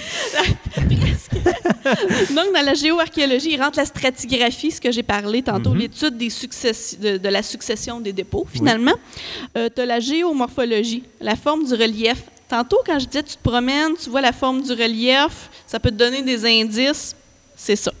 La sédimentologie, la caractérisation des dépôts sédimentaires, c'est vraiment des gens spécialistes qui viennent étudier euh, ça. La pédologie, la formation des sols, c'est comme ce que j'expliquais tantôt, comment que ça se forme. La micromorphologie, bon, l'étude des sédiments au microscope polarisant. Donc, tu fais un échantillon de sol, avec le microscope, tu vas chercher le maximum d'informations que tu peux avoir. Ça, c'est vraiment des spécialistes, c'est très Ça, c'est en laboratoire, ça doit être sûr Oui, exactement. Et la géochronologie. Bon, l'étude du temps dans les séquences sédimentaires. Moi, je, connais un petit peu moins. Mais, quand on parle de ça, est-ce qu'on parle de niveau de sol? Ou... Euh, oui, mais pas juste au niveau archéologique. Ça peut être au niveau euh, géologique. Tu as vraiment les différents dépôts sédimentaires. Euh, comment que ça peut prendre de temps pour que les nutriments soient, euh, passent de un à l'autre? Parce que dans le sol, le, tu as l'illutriation naturelle, tu as un paquet de phénomènes et l'archéologie vient s'insérer un petit peu dans ça. Parce que là, c'est des dépôts sédimentaires non naturels, mm-hmm. induits par l'homme, pour étudier tout euh, ce phénomène-là. Puis ça, c'est vraiment un survol de toutes les informations qu'on peut trouver. Puis au travers de ça, tu as différents types d'analyses, tu as un paquet de choses. Et puis, quand plusieurs domaines comme ça travaillent ensemble, ben c'est là qu'on peut aller chercher le maximum d'informations. C'est plus le, juste le, petit chercheur de trésors qui trouve son mm. petit chose puis qui analyse ses données. Plus qu'on a de gens spécialistes, plus qu'on peut aller chercher d'informations. Et c'est là que tout se complète puis qu'on comprend vraiment mieux qu'est-ce qui se passe. Fait que ça fait une méchante équipe. Ah, tout à fait. Il peut y avoir beaucoup de monde. hey, je finis avec une question. Oui, vas-y. Tu sais que j'ai cette tendance à faire des questions traîtres. Alors, j'en ai une autre. Euh, est-ce que les archéologues du futur vont avoir plus de difficultés que les archéologues du présent, étant donné que l'être humain a cette tendance à créer de plus en plus de produits ou de... de, de, enfin, j'essaie de trouver le terme exact, mais enfin, qui vont faire en sorte qu'on a un contaminant sur le sol ou autre? Parce que, tu sais, on construit maintenant tellement de produits en plastique, en ci, en ça, ce qu'il n'y avait pas mais il existe l'archéologie des dépotoirs. OK. Euh, euh, généralement, l'archéologie touche ce qui est plus vieux que 1950. On a comme donné une date euh, approximative. Donc oui, ils vont faire des, des fouilles dans des dépotoirs. Mais il faut dire, nous, on fait la même chose au niveau préhistorique. C'est juste que l'échelle est beaucoup plus grande. À l'époque aussi, ils contaminaient, veut, veut pas, en allant sur place, leur mhm. contamination, c'est ça qu'on recherche. Mais était plus naturel. Là, aujourd'hui, on est beaucoup plus artificiel dans le sens que tu as, les différents types de plastique, de, caoutchouc, de ci, de ça. Des choses qui n'existaient pas à cette époque-là, mais que tranquillement, pas vite, on met ça dans des endroits, puis là, soudainement, ça fait partie de la Terre mhm. maintenant. Est-ce que ça va pas compliquer un petit peu le, ben, travail? C'est juste le type d'analyse. Oui non, parce que c'est le type d'analyse. comme Il va s'adapter. C'est ça, ça va s'adapter. Ils vont savoir que ça contamine et à partir de là, ils vont être capables de dater, d'analyser leurs choses. Mais c'est vraiment une science qui va évoluer. Ce qui est le fun avec aujourd'hui, c'est que là, les chercheurs se parlent. Donc, plus qu'on va avancer dans le temps, plus que les méthodes vont être affinées, puis beaucoup plus qu'ils vont savoir qu'est-ce qu'ils font. C'est drôle à dire, là, mais. Mhm. Puis ils vont sûrement rire de nous autres. Ils vont dire Mon Dieu, dans ce temps-là, ils fouillaient puis ils détruisaient tout. Aujourd'hui, avec telle, telle, telle technique, on n'a plus besoin. On a hâte que ça arrive parce qu'en même temps, plus qu'on fouille, plus qu'on détruit notre propre source de travail. C'est pour ça que je dis c'est important de tout noter parce que plus qu'on note, si on détruit, nous, peut-être que c'est un détail qui accrochera pas, mais dans 20, 30, 40 ans, ils vont dire c'était important ce détail-là, puis ils peuvent réanalyser puis ramener d'autres informations importantes. Andréane, je vais finir avec cette note. Je sens que je suis un objet bientôt qui va devoir être étudié par vous, archéologues, parce que j'ai encore chez moi des cassettes, quatre pistes Ah, mon audio, et j'ai découvert cette semaine que c'était quelque chose que les gens, quand tu leur dis ça, ils te regardent puis ils se disent c'est quoi du quatre pistes? Et là, tu leur dis ben, c'est ce qui est venu après les huit pistes, puis là, je les ai complètement perdus. Alors, je deviens une source pour les recherches archéologiques, c'est sûr et certain. Hey, Andréane, un gros merci. Ça fait plaisir. Puis on se dit à une autre prochaine chronique sur l'archéologie. Parfait.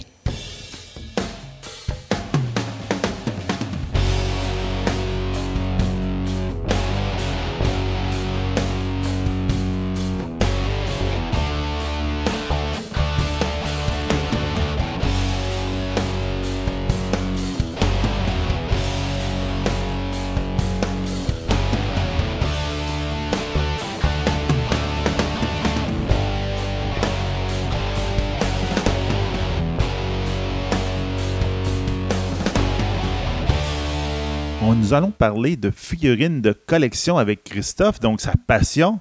On va en parler exactement de Sideshow Toys et des monstres de Universal. En fin de compte, des monstres classiques, donc Dracula, euh, le, loup-garou, etc. Oui, on, on revient carrément dans les années 30, En 40, noir et blanc, là. 50, noir et blanc, la base fondamentale du film d'horreur. Euh, faire une petite historique courte de la compagnie Sideshow Toys. En réalité, Sideshow Toys a commencé euh, par être une compagnie qui faisait des prototypes pour d'autres entreprises, donc Mattel. Euh, à cette époque-là, il y avait Gallup qui n'existe plus, puis il y avait aussi Wild Planet qui n'existe plus. Euh, puis c'est devenu Sideshow Toys en 1999, où là, on a décidé de commencer dans le domaine de la figurine. Principalement, ce qu'il faut comprendre avec Sideshow, Sideshow Toys, qui va devenir plus tard Sideshow Collectibles, c'est que Sideshow, son intérêt principal, c'est de vendre à partir de son site web. Donc, oui, on retrouve des produits de Sideshow dans des boutiques euh, de collection, mais c'est très difficile d'avoir accès aux produits. Si vous voulez être sûr de ne pas manquer les produits de Sideshow, il faut acheter sur leur site web directement. Euh, ils sont très axés là-dessus. Euh, D'ailleurs, euh, même moi qui travaille dans une boutique de collection, j'essaie d'av- d'avoir des fois des produits de Sideshow, puis c'est très difficile parce qu'à un moment donné, on fait nos commandes, Sideshow dit OK, c'est beau, puis l'instant d'après, oh, on a décidé que ça allait être un exclusif sur notre site web, donc on cancelle vos commandes. Fait que là, nous, on est obligé de dire à nos clients, ben là, il faut aller sur le site de Sideshow. Donc, ils sont pas très euh, Friendly. ils sont pas très fins avec les boutiques. Mm, Ils vont vraiment mettre l'accent sur leur site. Ils veulent complètement éliminer les intermédiaires. euh, Oui, ben, d'un côté, d'une certaine façon. Puis en plus, euh, avec, dans les dernières années, ils ont complètement enlevé les prix pour les retailers, donc les boutiques de collection. Ça veut dire qu'on paye quasiment le même prix que ce qu'un client paye quand il achète la figurine Non. ou la statue sur le web. Fait qu'aujourd'hui, j'avais le goût de vous parler d'un produit euh, qui ça c'est probablement le produit qui m'a fait commencer à collectionner de la figurine. C'est en 99 que ça a commencé et la ligne qu'ils avaient faite s'appelait Universal Monsters. À l'origine, on va s'entendre que les Universal Monsters, euh, les figurines de Sideshow dans le, dans le 8 pouces, parce que autres vont développer du 8 pouces et non pas du 6 pouces, euh, ils vont développer la chose suivante, c'est-à-dire un corps très grotesque, très grossier, c'est-à-dire des gros bras, des grosses jambes, des grosses articulations, rien de très beau. Mais au niveau du visage, ils vont développer une technologie qui va faire en sorte que ça va devenir, euh, ça va être les premiers à faire ce qu'on appelle une ressemblance pratico-parfaite de l'acteur principal. Donc, euh, ils ont d'ailleurs gagné trois années en ligne le prix euh, de la meilleure figurine, pas à cause de la- des articulations, pas à cause du look de la pièce, mais à cause de la ressemblance à l'acteur d'origine. Donc, en 99, on sort une première série euh, qui s'appelle la série 1, donc Frankenstein, basé euh, sur l'acteur euh, pas Bela, mais excusez, Boris Karloff. On va avoir aussi le Wolfman, qui va être bien sûr Lon Chaney Jr., et la momie, qui est encore une fois Boris Karloff. Euh, de ces séries-là, on va créer trois types euh, de, je pourrais dire, d'emballage. On a bien sûr le carton régulier. On va avoir les Toys R Us exclusives. Donc, ça, c'est des exclusifs dans les Toys R Us que vous trouviez qu'ils appelaient la silver, silver screen. Donc, ça, c'est-à-dire que les figurines sont noires et blancs. Et après ça, on a les Glow in the Dark qui eux, étaient vendus euh, principalement sur les sites de Sideshow et à quelques endroits d'autres. Donc ça, c'était comme genre, vous éteignez, vous éteignez vos lumières puis les visages sont Glow in the Dark. Donc ça veut dire qu'ils illuminent dans le noir. Moins recherché ce type Ouais, d'affaires-là. D'ailleurs, ils, ils feront pas, ils vont les faire euh, juste pour la première série. Euh, la deuxième série, ils vont l'annoncer, mais ça va être cancellé. Euh, toujours en 99, puis début des années 2000. Donc, c'est ça, ce que je vous parle là, c'était le début des années euh, 80, euh, 99. À la fin des années 99, on va sortir la série 2 des euh, Movie Maniacs. Donc, Bride of Frankenstein, basé sur le film de. Vous avez Bride. deviné, de Bride of Frankenstein qui avait été fait en 31. Creature from the Black Lagoon et Fantôme de l'Opéra. Puis là, on parle de Fantôme de l'Opéra, la version des années 20. Mhm. Euh, toujours dans l'exclusivité Toys R Us, au début de l'année 2000, on va avoir les Silver Screen, donc les mêmes pièces, mais qui vont sortir en noir et blanc. Et on avait annoncé une deuxième série de Glow in the Dark, mais qui finalement a été arrêtée parce que ça n'a pas fonctionné, les ventes n'étaient pas là. Donc déjà là, avec le premier produit, je pense que les gens, quand ils ont vu les figurines, ils ont comme fait, ça ne nous intéresse pas. Série 3, euh, on a L'Homme Invisible, The Invisible Man. OK, ouais. Et non, Mettons le trench coat, là. euh, vous avez, vous avez euh, le, le- ben, euh, là, vous allez commencer à avoir les, les têtes variant- variantes. Donc, vous avez bien sûr euh, le Invisible Man qui est tout emballé avec les, rubans. Puis, vous avez une tête invisible qui est comme un peu style glow in the dark, sauf qu'il est vraiment dans un, dans un type euh, plastique transparent. OK. OK? Euh, ça, c'est dans les années 2000. Pardon, on va avoir le Hunchback de Notre-Dame. Et on a euh, le Hunchback, bien sûr, encore là, du film des années 20. Et on a le Metalunum Newton du film This Island Earth, qui était sorti, si je ne me trompe pas, en 51 ou en 54.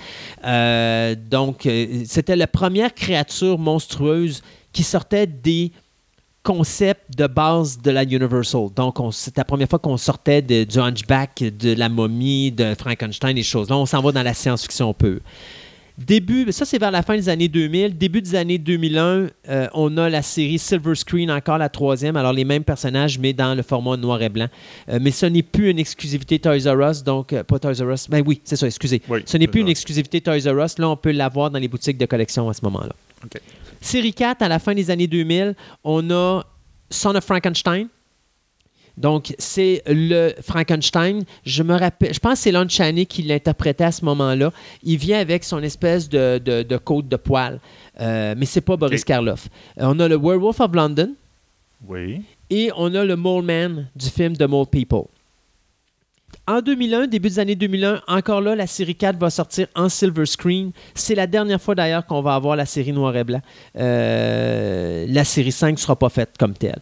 Donc, la série 5 est très importante pour une chose. La série 5 marque la seule fois où une compagnie va être capable d'obtenir les droits pour le likeness de Bella Lugosi. Et Dracula, on essaye de le faire depuis, je crois, la série 3. Puis on n'est pas capable parce que les droits sont beaucoup trop dispendieux. Et à un moment donné, on réussit à faire un deal avec euh, la, la- la- la-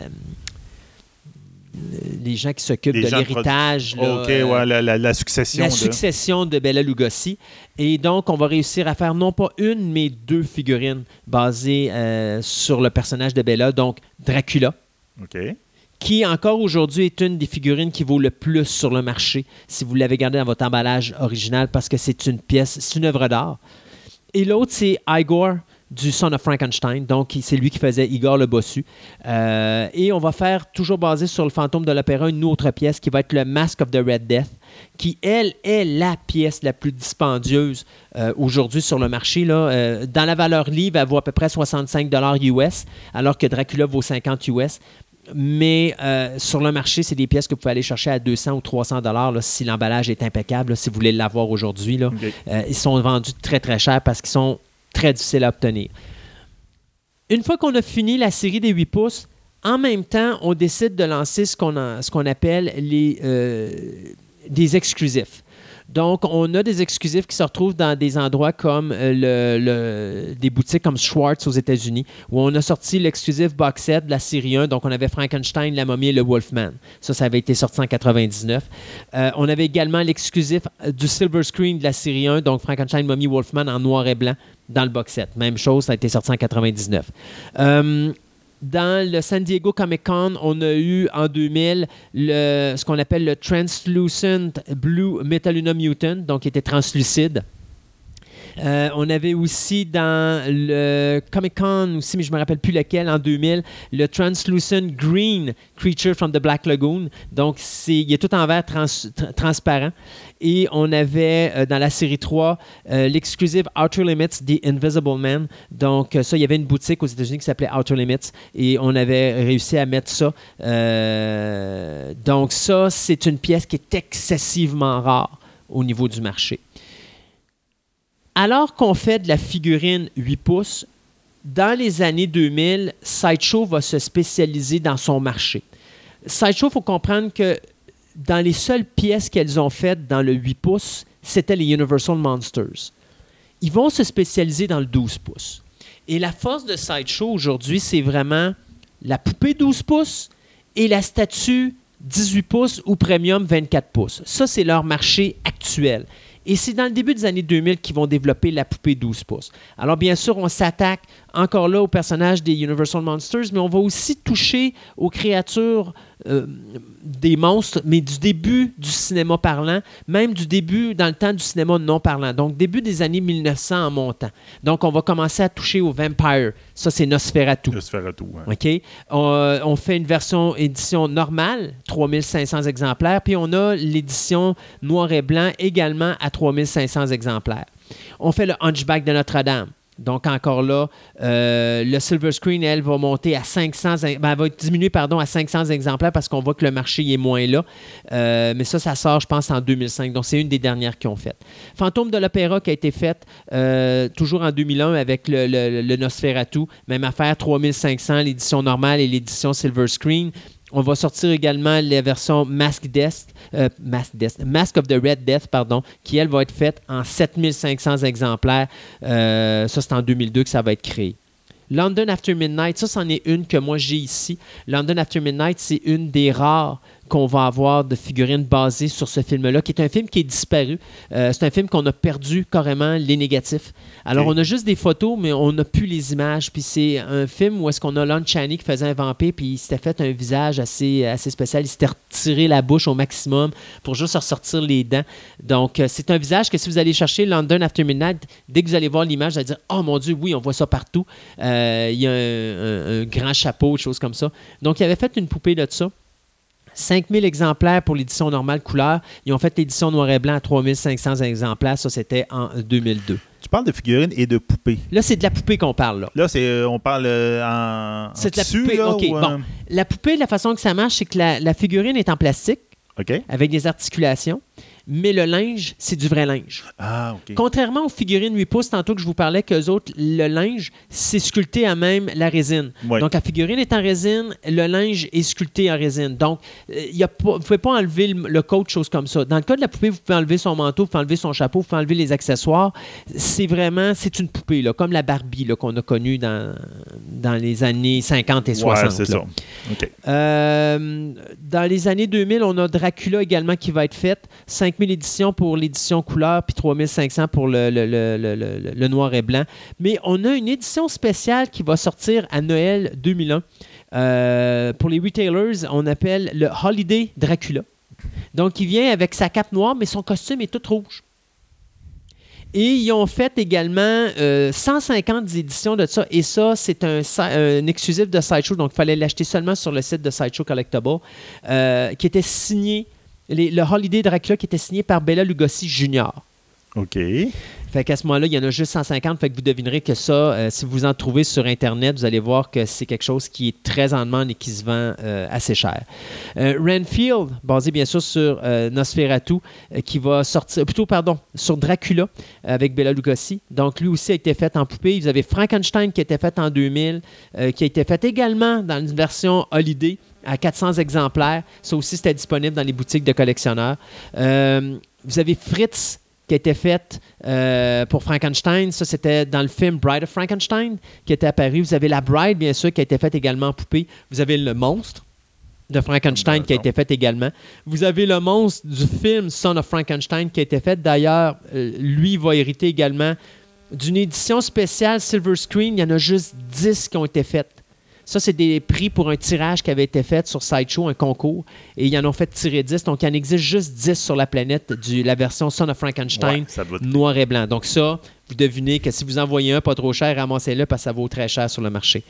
Euh, ils ont fait Lon Chaney dans le rôle du monstre dans Ghost of Frankenstein. Ils ont fait Bella Lugosi quand il a fait le monstre dans Frankenstein vers- euh, meets The Wolfman. Ils ont fait le euh, monstre dans House of Frankenstein qui était interprété par l'acteur Glenn Strange. Euh, ils ont fait La momie, bien sûr. Euh, Ils ont fait également Ardeb Bay, qui était également une autre momie dans les films qui ont suivi par la suite. Euh, donc ça aussi, ça a été fait. Il y a le White Zombie, donc Bella Lugosi, qui a été fait. Son personnage qui était le, le Murder Legendary, qu'il l'appelait. Donc euh, ça, ça a été fait en poupée. Mr. Hyde de Dr. Jekyll and Hyde a été fait également. Le Invisible Man a été fait. Il y a une, version exclusive Sideshow à 750 exemplaires qui a été faite également en poupée. Il y a le Werewolf of London qui a été fait également. Le Wolfman, encore là, il y a eu une, une édition euh, noir et blanc qui a été faite. Vous avez également Larry Talbot, l'acteur qui faisait le Wolfman, mais en personnage humain. Donc, qui a été fait également en poupée. Vous avez Bella le Gypsy. Bah, ben, C'était Bella Lugosi, mais qui était en Gypsy parce que c'est lui qui euh, avait annoncé à Bella Lugosi sa, euh, comment je pourrais dire, non, sa malédiction. Alors, il a été fait en Bella Lugosi, en Gypsy, basé sur le film, bien sûr, de The Wolfman. Euh, là, on parle bien sûr du film. Tout ce que je vous dis de Wolfman, c'est le film de 1941. Ouais, c'est ça, les premiers. Vous avez la créature du lagon noir qui a été faite, donc Creature of the Black Lagoon. Il y a une édition à 500 exemplaires qui a été faite en noir et blanc. Puis vous avez également une édition Creature Walk Among Us qui est sortie à 2000 exemplaires. Euh, Creature Walk Among Us, si je ne me trompe pas, c'est le troisième de la série. Euh, après ça, vous avez euh, The Mole Man. Tantôt, je vous disais qu'il venait du film The Mole People qui a été fait. Et pour finir, le Metaluna Mutant qui a été fait en trois éditions. Donc, vous avez l'édition normale. Vous avez le Sideshow exclusive avec un mini vaisseau spatial qui était inclus à l'intérieur de la boîte, qui était à 750 exemplaires. Et il y a un Japan exclusive qui vient aussi avec le mini vaisseau spatial qui lui a seulement 100 exemplaires. Et là, on arrive avec le premium. Donc, ça, c'est des statuts un quart. Donc, on joue à peu près, dépendant de la grandeur de l'acteur. Si l'acteur fait 6 pieds, bien, calculer un quart de sa grandeur, c'est la grandeur de la pièce. OK. OK? Donc, euh, habituellement, ça joue à peu près dans le 24 pouces. Donc, c'est de la statue quand même assez grand. Là, ça prend de la place dans une vitrine. Puis, c'est quand même assez dispendieux. Donc, on a fait, bien sûr, Nosferatu, Fantôme de l'Opéra, London After Midnight, Frankenstein, Dracula, La Momie, La Bride. Euh, on a le Monster de Bride of Frankenstein.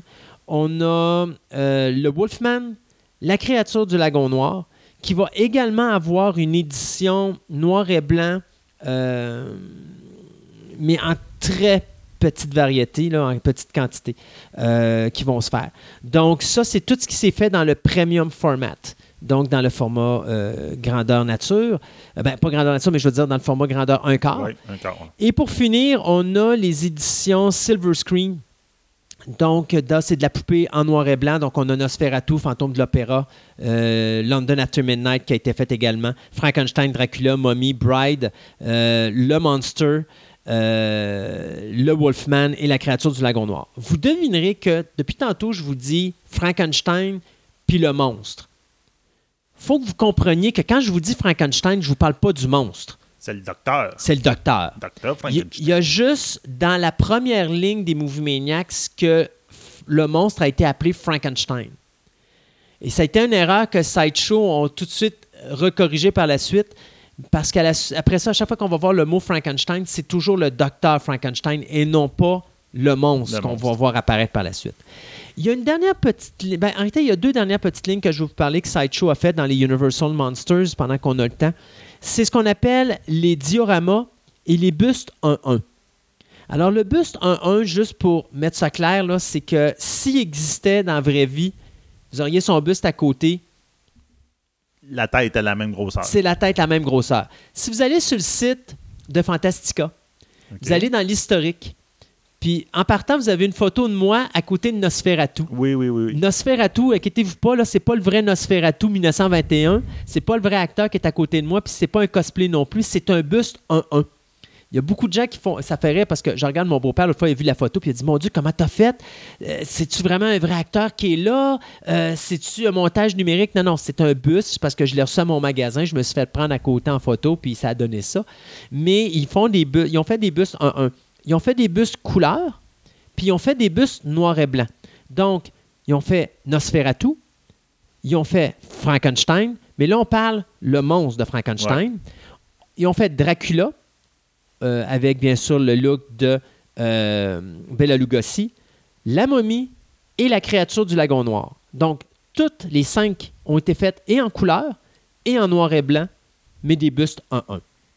Et pour finir, on a ce qu'on appelle les Polystone dioramas. Donc, ce sont des dioramas, des scènes de films faites en statue. C'est assez gros, assez massif. Les pièces se vendaient à peu près entre 160 et 180 dollars US à l'époque. Aujourd'hui, vous trouvez ça peut-être pour 3, 4, 500 dollars sur le site web, sur Internet.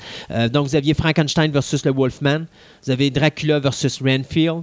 Euh, vous avez la créature du lagon, du lagon noir, Eke. Ça, c'est la jeune femme qui est victime de la créature du lagon noir. Vous avez... euh, donc, ces trois statues-là ont été faites et en couleur et en noir et blanc. Les noirs et blancs, ils en font moins. Voyez-vous, ils ne mettent pas les quantités pour les couleurs, mais les noirs et blancs, vous donnez une idée, là, le Frankenstein versus le Wolfman, c'était à peu près 50 qu'ils faisaient. Euh, même chose pour Dracula versus Rainfield. Et la créature du lagon noir avec Kay, ça, c'est à peu près 100 exemplaires. Fait qu'ils valent plus cher que les éditions, euh, les éditions couleurs. Fait que ça, c'est pas mal. J'ai fait pas mal le tour complet de ce que Sideshow a fait en pièces, que ce soit figurine 8 pouces, poupée 12 pouces ou les statues sur le thème des Universal Monsters. Ce qui est bien important de comprendre avec ce que Sideshow a fait à l'époque, euh, vous savez, dans une chronique précédente, je vous ai parlé de McFarlane Toys, puis je vous ai dit à quel point il a changé l'univers de la figurine. Sideshow a été très important au niveau de la ressemblance. McFarlane Toys, dans ses premières pièces, OK, quand on tombait dans le Jason, on tombait dans le Scream, dans le Ghostface, mettons, dans Scream, des choses comme ça, la ressemblance était facile à faire. Oui. Mais quand on tombe avec des personnages humains, plus difficile à faire. Puis vous allez le remarquer si vous tombez, mettons, avec des personnages comme Norman Bates ou même le premier Freddy, le likeness, il n'est pas vraiment, vraiment impeccable. Sideshow ont gagné trois prix. Le premier prix qu'ils ont gagné, c'est pour Le monstre de Frankenstein. La deuxième année, ils ont gagné le prix de la meilleure figurine, pas à cause de la pièce, mais à cause du likeness, pour la Bride of Frankenstein. Puis la troisième, ben, ils ont gagné également, c'est vrai, ils ont gagné quatre prix. La troisième, c'était pour le Metal Luna Mutant. Et la quatrième, ça a été pour Dracula avec Bela Lugosi. Et ça, ça a toujours été la première ligne des Movie Maniacs. Euh, pas des Movie Maniacs, mais des, euh, des Universal Monsters, pardon, des Sideshow Collectibles. Ça, ça a été la ligne qui m'a parti dans la collection. C'est ce qui m'a fait commencer à collectionner parce que j'étais un fan des monstres de Universal, mais surtout à cause que j'étais capable d'aller chercher un likeness incroyable. Et Tu reconnaissais l'acteur. tu reconnaissais l'acteur. Et, et- et même si le corps était grotesque, la beauté de la pièce était là parce qu'au niveau visuel, il l'avait. Et, et ça, Sideshow là-dessus, on va les féliciter d'avoir développé ça. C'est une des raisons pour laquelle ils se sont pitchés dans la poupée parce que dans la poupée, à ce moment-là, tu tombais dans le 12 pouces. Donc, plus facile à sculpter, donc plus facile à arriver avec un likeness qui était beaucoup plus évident. Mais par exemple, pour un collectionneur comme du 6 pouces pour moi ou du 8 pouces, euh, là, ils m'ont enlevé le marché parce que faisant juste de la poupée, moi, je suis pas un gars de poupée. Je suis pas un fan de poupée. Euh, et donc, à ce moment-là, moi, j'ai arrêté d'acheter du sideshow. Puis après ça, ils se sont tirés dans la, dans la statue, mais je collectionne pas la statue non plus. Donc, moi, ils m'ont perdu à ce niveau-là, mais ils ont été chercher un autre type de clientèle qui, eux autres, ont collectionné beaucoup plus la, la- la- statue ou la poupée. Donc, à ce moment-là, euh, avec un concept qui était beaucoup autre, mais qui était aussi attrayant au niveau du visuel puis au niveau de la ressemblance. Là. Sideshow, ils ont-tu fait d'autres choses que les monstres Silver Screen Oh, et Dieu, compagnie? ils ont fait plein de choses. Ils, ont, Ils sont- ils ont- ils ont plein d'autres Oui, euh, aujourd'hui, lignes. là. aujourd'hui c'est eux qui vont principalement faire des statuts concernant Marvel.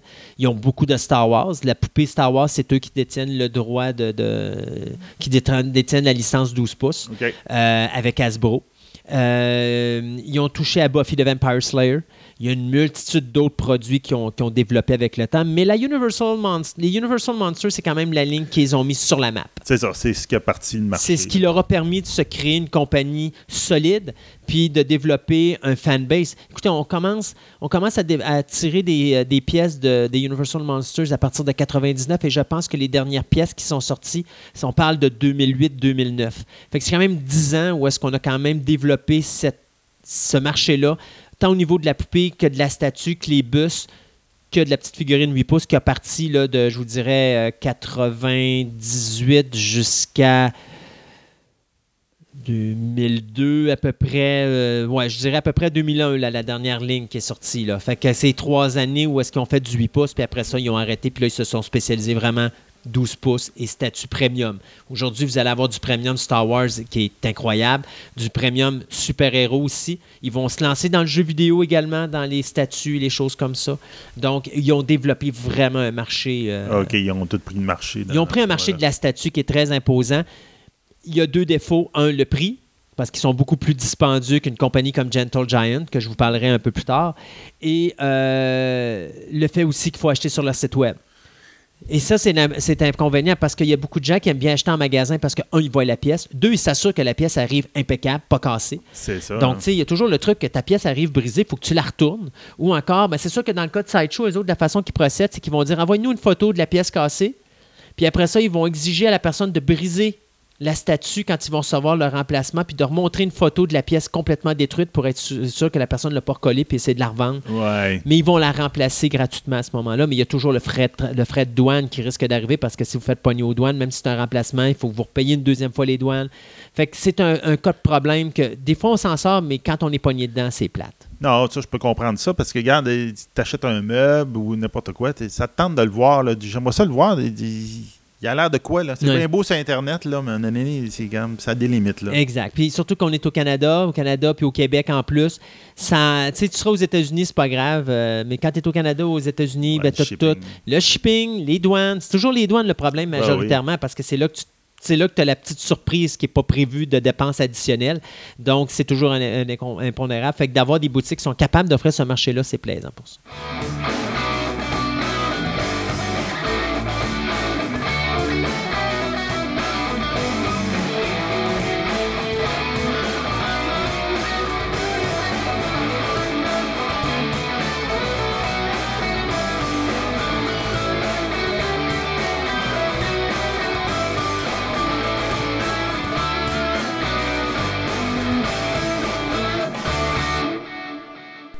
Ce segment de nouvelles vous est présenté par le club vidéo Vidéo Centre-Ville, le plus grand club vidéo répertoire de la ville de Québec. Films d'auteur, cinéma commercial ou télésérie, plus de 30 000 films à votre portée. Au 230 Marie de l'Incarnation à Québec ou rendez-vous sur leur site web à vidéocentreville.com.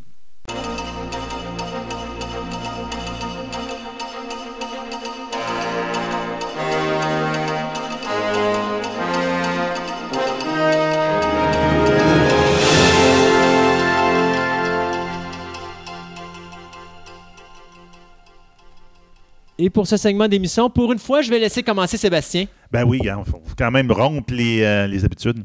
Lance Hunter, le personnage de Lance Hunter va peut-être revenir dans Agent of Shield. Ben, pas peut-être, il va revenir dans Agent of Shield. De quelle manière, on ne sait pas.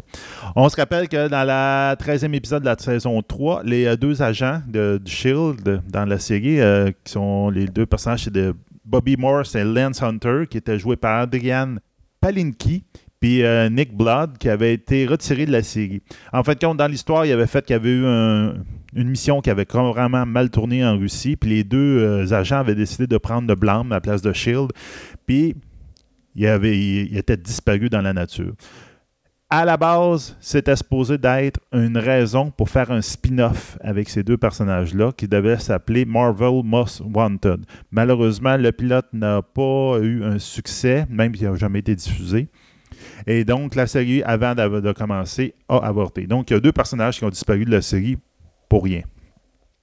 Donc, on vient d'avoir la confirmation que Lance le personnage de Lance Hunter va refaire son apparition dans la cinquième saison de Agent of Shield qui va diffuser, euh, commencer à diffuser prochainement. Pour l'actrice euh, Adrienne, donc son personnage de Bobby On ne sait pas, mais c'est parce qu'elle est rattachée à Orville en ce moment avec Fox. C'est un des personnages principaux. De...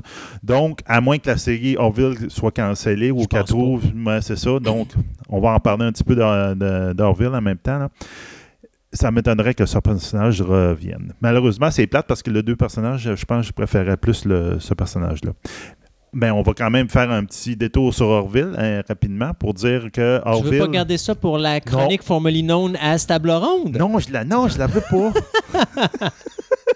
non, mais comme c'est une série qui est à venir, on va donner plus les Mhm. nouvelles. En même temps, ben, à venir, on s'entend. Premier épisode a été diffusé. Ben, Oui. Au moment qu'on va diffuser notre podcast, il va y avoir un deuxième épisode.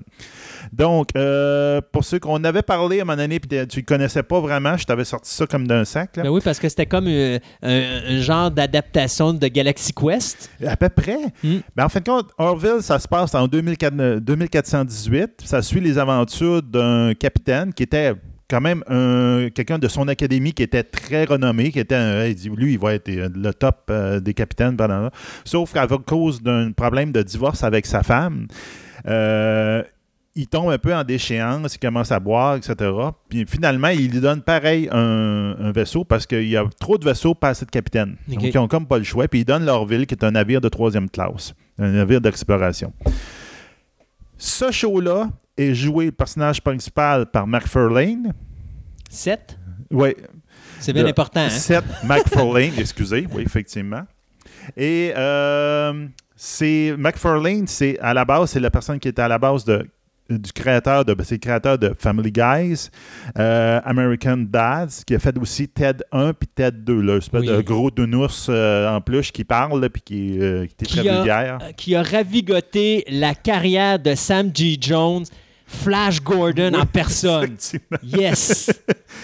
Donc, on s'entend que la série Orville, c'est supposé d'être justement quelque chose de rigolo, de- de- d'une comédie, carrément. Donc, McFarlane, un, réalise ce show de les Orville, joue dedans, c'est le personnage principal.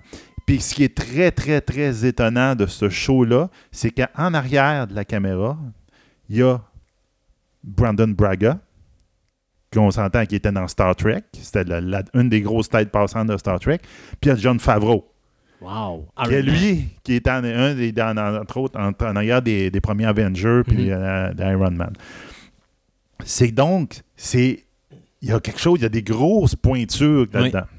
C'est Euh, drôle de voir que les critiques te l'ont démoli puis que Ah. les gens disent aux critiques Hein. on s'en fout, on veut l'écouter. C'est ça, mais ça, les critiques ont totalement démoli avec une moyenne genre de 3.4 sur 10. Là, ils disent, ah, c'est le pire. Même, ils l'ont quasiment déjà voté pour le pire, Mais les pire show de la critiques qui ont rentrée. critiqué Ted en disant que c'était merdique, mais écoute, il y avait Sam G. Jones dedans, il y avait Flash Gordon, come on guys. Mais c'est ça, le premier épisode, euh, il a quand même fait 7 millions d'auditeurs, donc c'était assez bon. Puis euh, on verra bien ce qu'ils vont faire. Ça je te dirais que ça va être le deuxième épisode qui va voir est-ce que les auditeurs ils étaient juste curieux puis sont allés là ou en fin de compte ils vont continuer à vouloir les. Moi, d'après moi, ça va rester. Vite, vite, moi, hum, j'ai peut-être l'impression qu'il est entre deux chaises. Il, il s'assume pas assez comme comédie, puis il va, très, va du côté sérieux. Peut-être qu'à un moment donné, il faudrait qu'il parte d'un Ouais, bord, là, dit garde, je, je suis une comédie, je m'assume et je pars là-dessus, mais C'est Seth MacFarlane. Seth MacFarlane, il est, il est toujours comme ça. C'était quoi Ted aussi, là? Oui, c'est de l'humour vulgaire et tout, mais ben, par moment, il y a des moments très dramatiques. Mais il y a Sam G. Jones. Flash Gordon est dans Ted. Come on, ça peut pas être mauvais. Bon. D'ailleurs, il faudrait qu'il l'embarque. Il faudrait qu'on aille. Sam G. Jones doit être dans les Orville. Flash doit être là. Je vais, va envoyer un, envoyer un texto à, à, À-. Je vais dire Hey, il faut que tu me rendes Sam G. Jones là-dedans. Il n'y a pas de sens. Euh, moi, je vais parler de MGM et de Orient Pictures. Euh, Orient Pictures, pour ceux qui connaissent pas trop l'histoire du cinéma, puis que vous connaissez un petit peu les films, si vous vous rappelez de films comme The Silence of the Lambs, Amadeus, Terminator, Platoon, Terminator 2, Dances with Wolves, Hoosiers et un paquet d'autres, Robocop, des gros Ben, c'est classiques. ça, j'allais dire, c'est c'est Ok. une- c'est toute la classique d'une certaine époque. Là. Ben, il faut croire que c'était pas assez parce que la compagnie a fait faillite. Elle a été créée en 78 puis elle a, elle a fait faillite en 91. Si je me trompe pas, c'était l'année de Terminator 2, ça d'ailleurs. Et euh, jamais compris. J'ai pas, honnêtement, j'ai pas lu ce sujet. C'est sûr j'aurais pu, j'aurais pu lire puis vous arriver avec les raisons pourquoi ça a fait faillite, mais c'était pas vraiment le but de la nouvelle.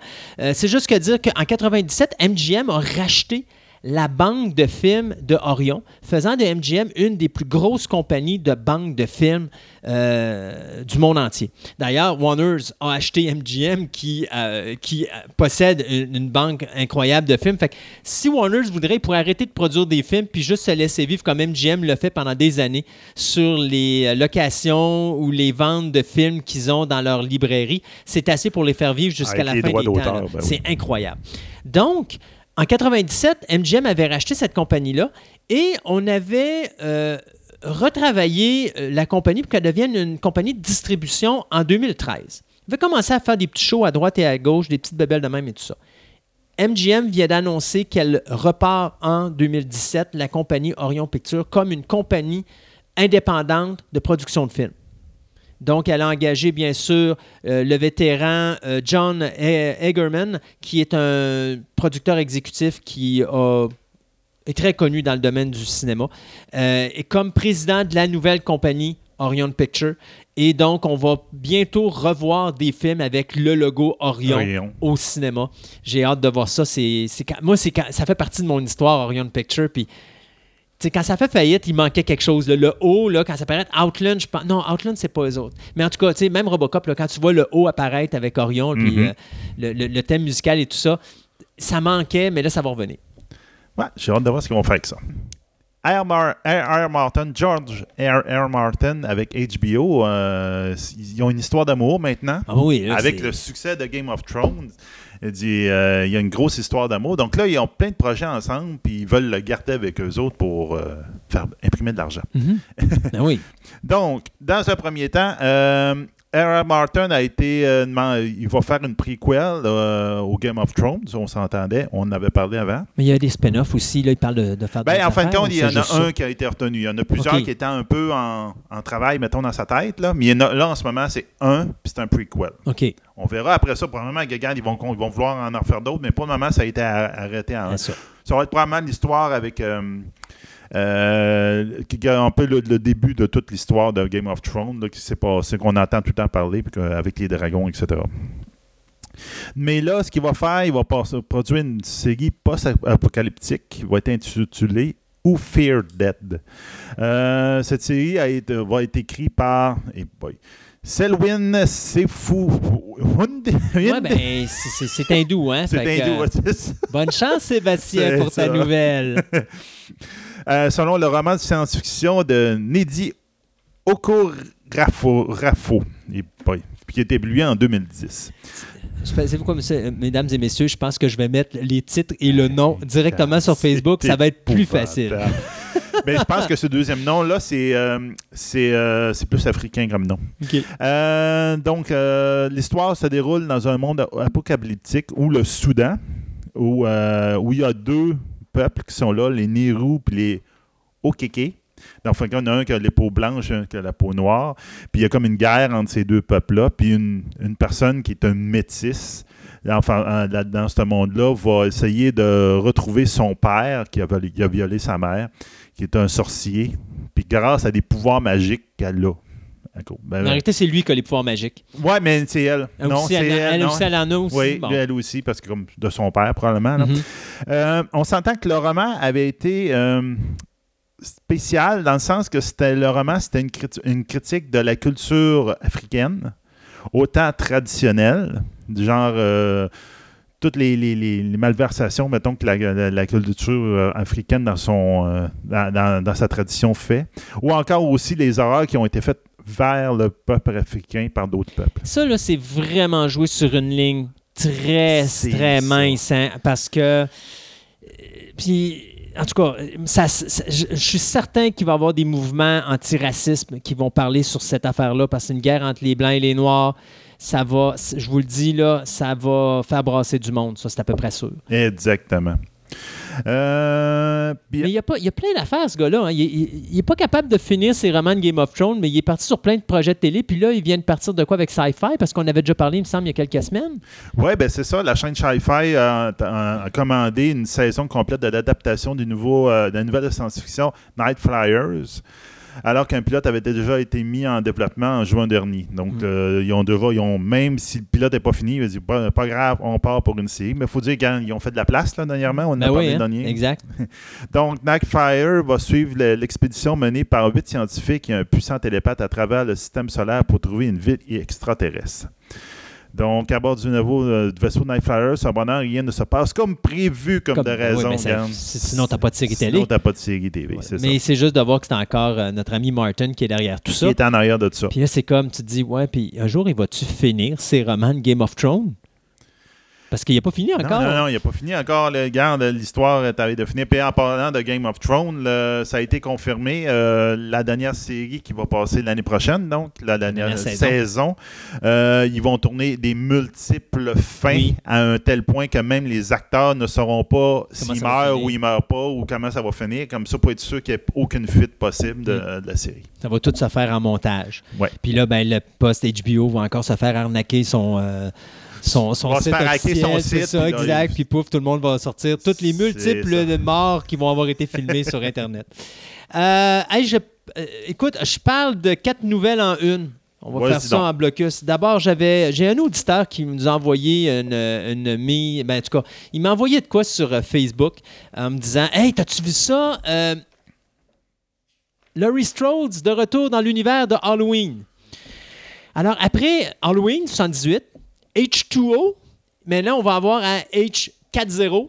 euh, parce que notre réalisateur euh, non favori de mon bar, qui est. euh, oh mon Dieu, il est tellement pas favori que j'ai oublié son nom, David Gordon Green. T'essaies de l'oublier, hein? Ah, mon Dieu Seigneur. Écoute, le pire là-dedans, c'est que c'est une, c'est une nouvelle qui me déchire. John Carpenter est mon idole. Je considère que c'est le meilleur cinéaste indépendant de toute l'histoire du cinéma américain.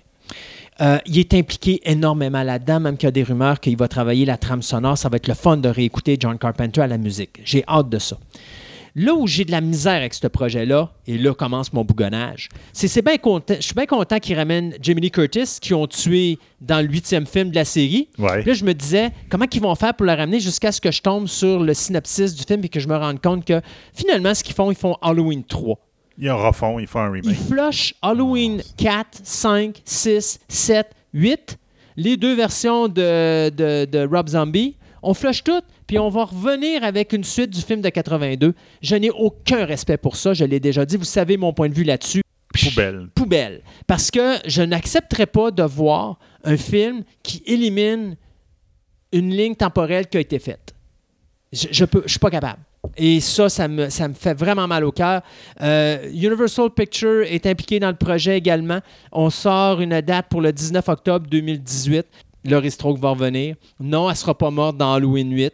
Puis non, elle n'aura pas été, euh, elle aura pas eu une petite fille dans Halloween 4 ou dans Halloween 5, puis ou dans Halloween 6. Puis tout ce que vous avez vu là, c'était des niaiseries. Vous avez gaspillé votre argent pour rien pendant des années parce que tout ce que vous avez vu, ça n'existe plus. Ça, selon M. Green. Ah, j'ai. Ça, c'était mon bougonnage. Ceci dit, vite, vite, vite, pourquoi faire encore un remake de Day of the Dead de George Romero? Je veux dire, on a eu. Ça, c'est le troisième? Il y au avait moins? un deuxième parce qu'on a décidé de faire une suite qui s'appelait Day of the Dead 2 Contain- Contagion. OK. Ça, c'était en 2005. On a fait un remake en 2008 qui n'était pas si pire. Puis là, on va en refaire un autre. Day of the Dead est probablement le moins bon de la ligne des films de, Day of Night of the Living Dead de, Romero. Puis pourtant, on va en être rendu avec une troisième version. Euh, Il n'y a pas de date de sortie pour le moment, mais on sait que c'est euh, Saban Film qui vient d'avoir les droits de distribution aux États-Unis. Euh, Il y a un projet de trois films qui s'en vient, dont celui-là. Euh, mais euh, je, je sais pas. Sincère, là, de faire un troisième, un, deuxième remake de Day of the Dead, je trouve que c'est beaucoup. Je- un, ça a été assez. Ça fait pas assez, euh, assez longtemps que le remake a été fait aussi. là. Ben, 2008. Non, mais de toute façon, aujourd'hui, regarde Fantastic Four. Ah, T'as je- 2005, le premier remake. Ah, c'est parce puis- il- c'était un flop à chaque fois. Là. Ben, c'est ça. À un moment donné, euh, ils apprennent pas. Euh, bien sûr, on sait que notre réalisateur euh, Andy Muschietti, qui nous a donné Hit, le succès de l'heure dans Oui, le film ah, d'horreur. Bien, bien sûr, comme il a fait un succès, là, tout le monde lui donne de l'argent pour faire n'importe quoi. Alors, bien sûr, il va faire Dracul, qui est un prequel à Bram Stoker Dracula. Parce que c'est la première fois que la fondation de Bram Stoker donne le hockey pour faire un prequel au roman de Bram Stoker. Dracula. Oh. Ouais, donc euh, il va s'attaquer à ça. Euh, pas plus de détails là-dessus, c'était juste pour vous dire que là, il travaille là-dessus avec Paramount Picture. Et pour finir, les amateurs de John Wick, ben, vous serez contents de savoir que Lionsgate et Summit Entertainment viennent d'annoncer la date de sortie du troisième film de la série John Wick, soit le 17 mai 2019.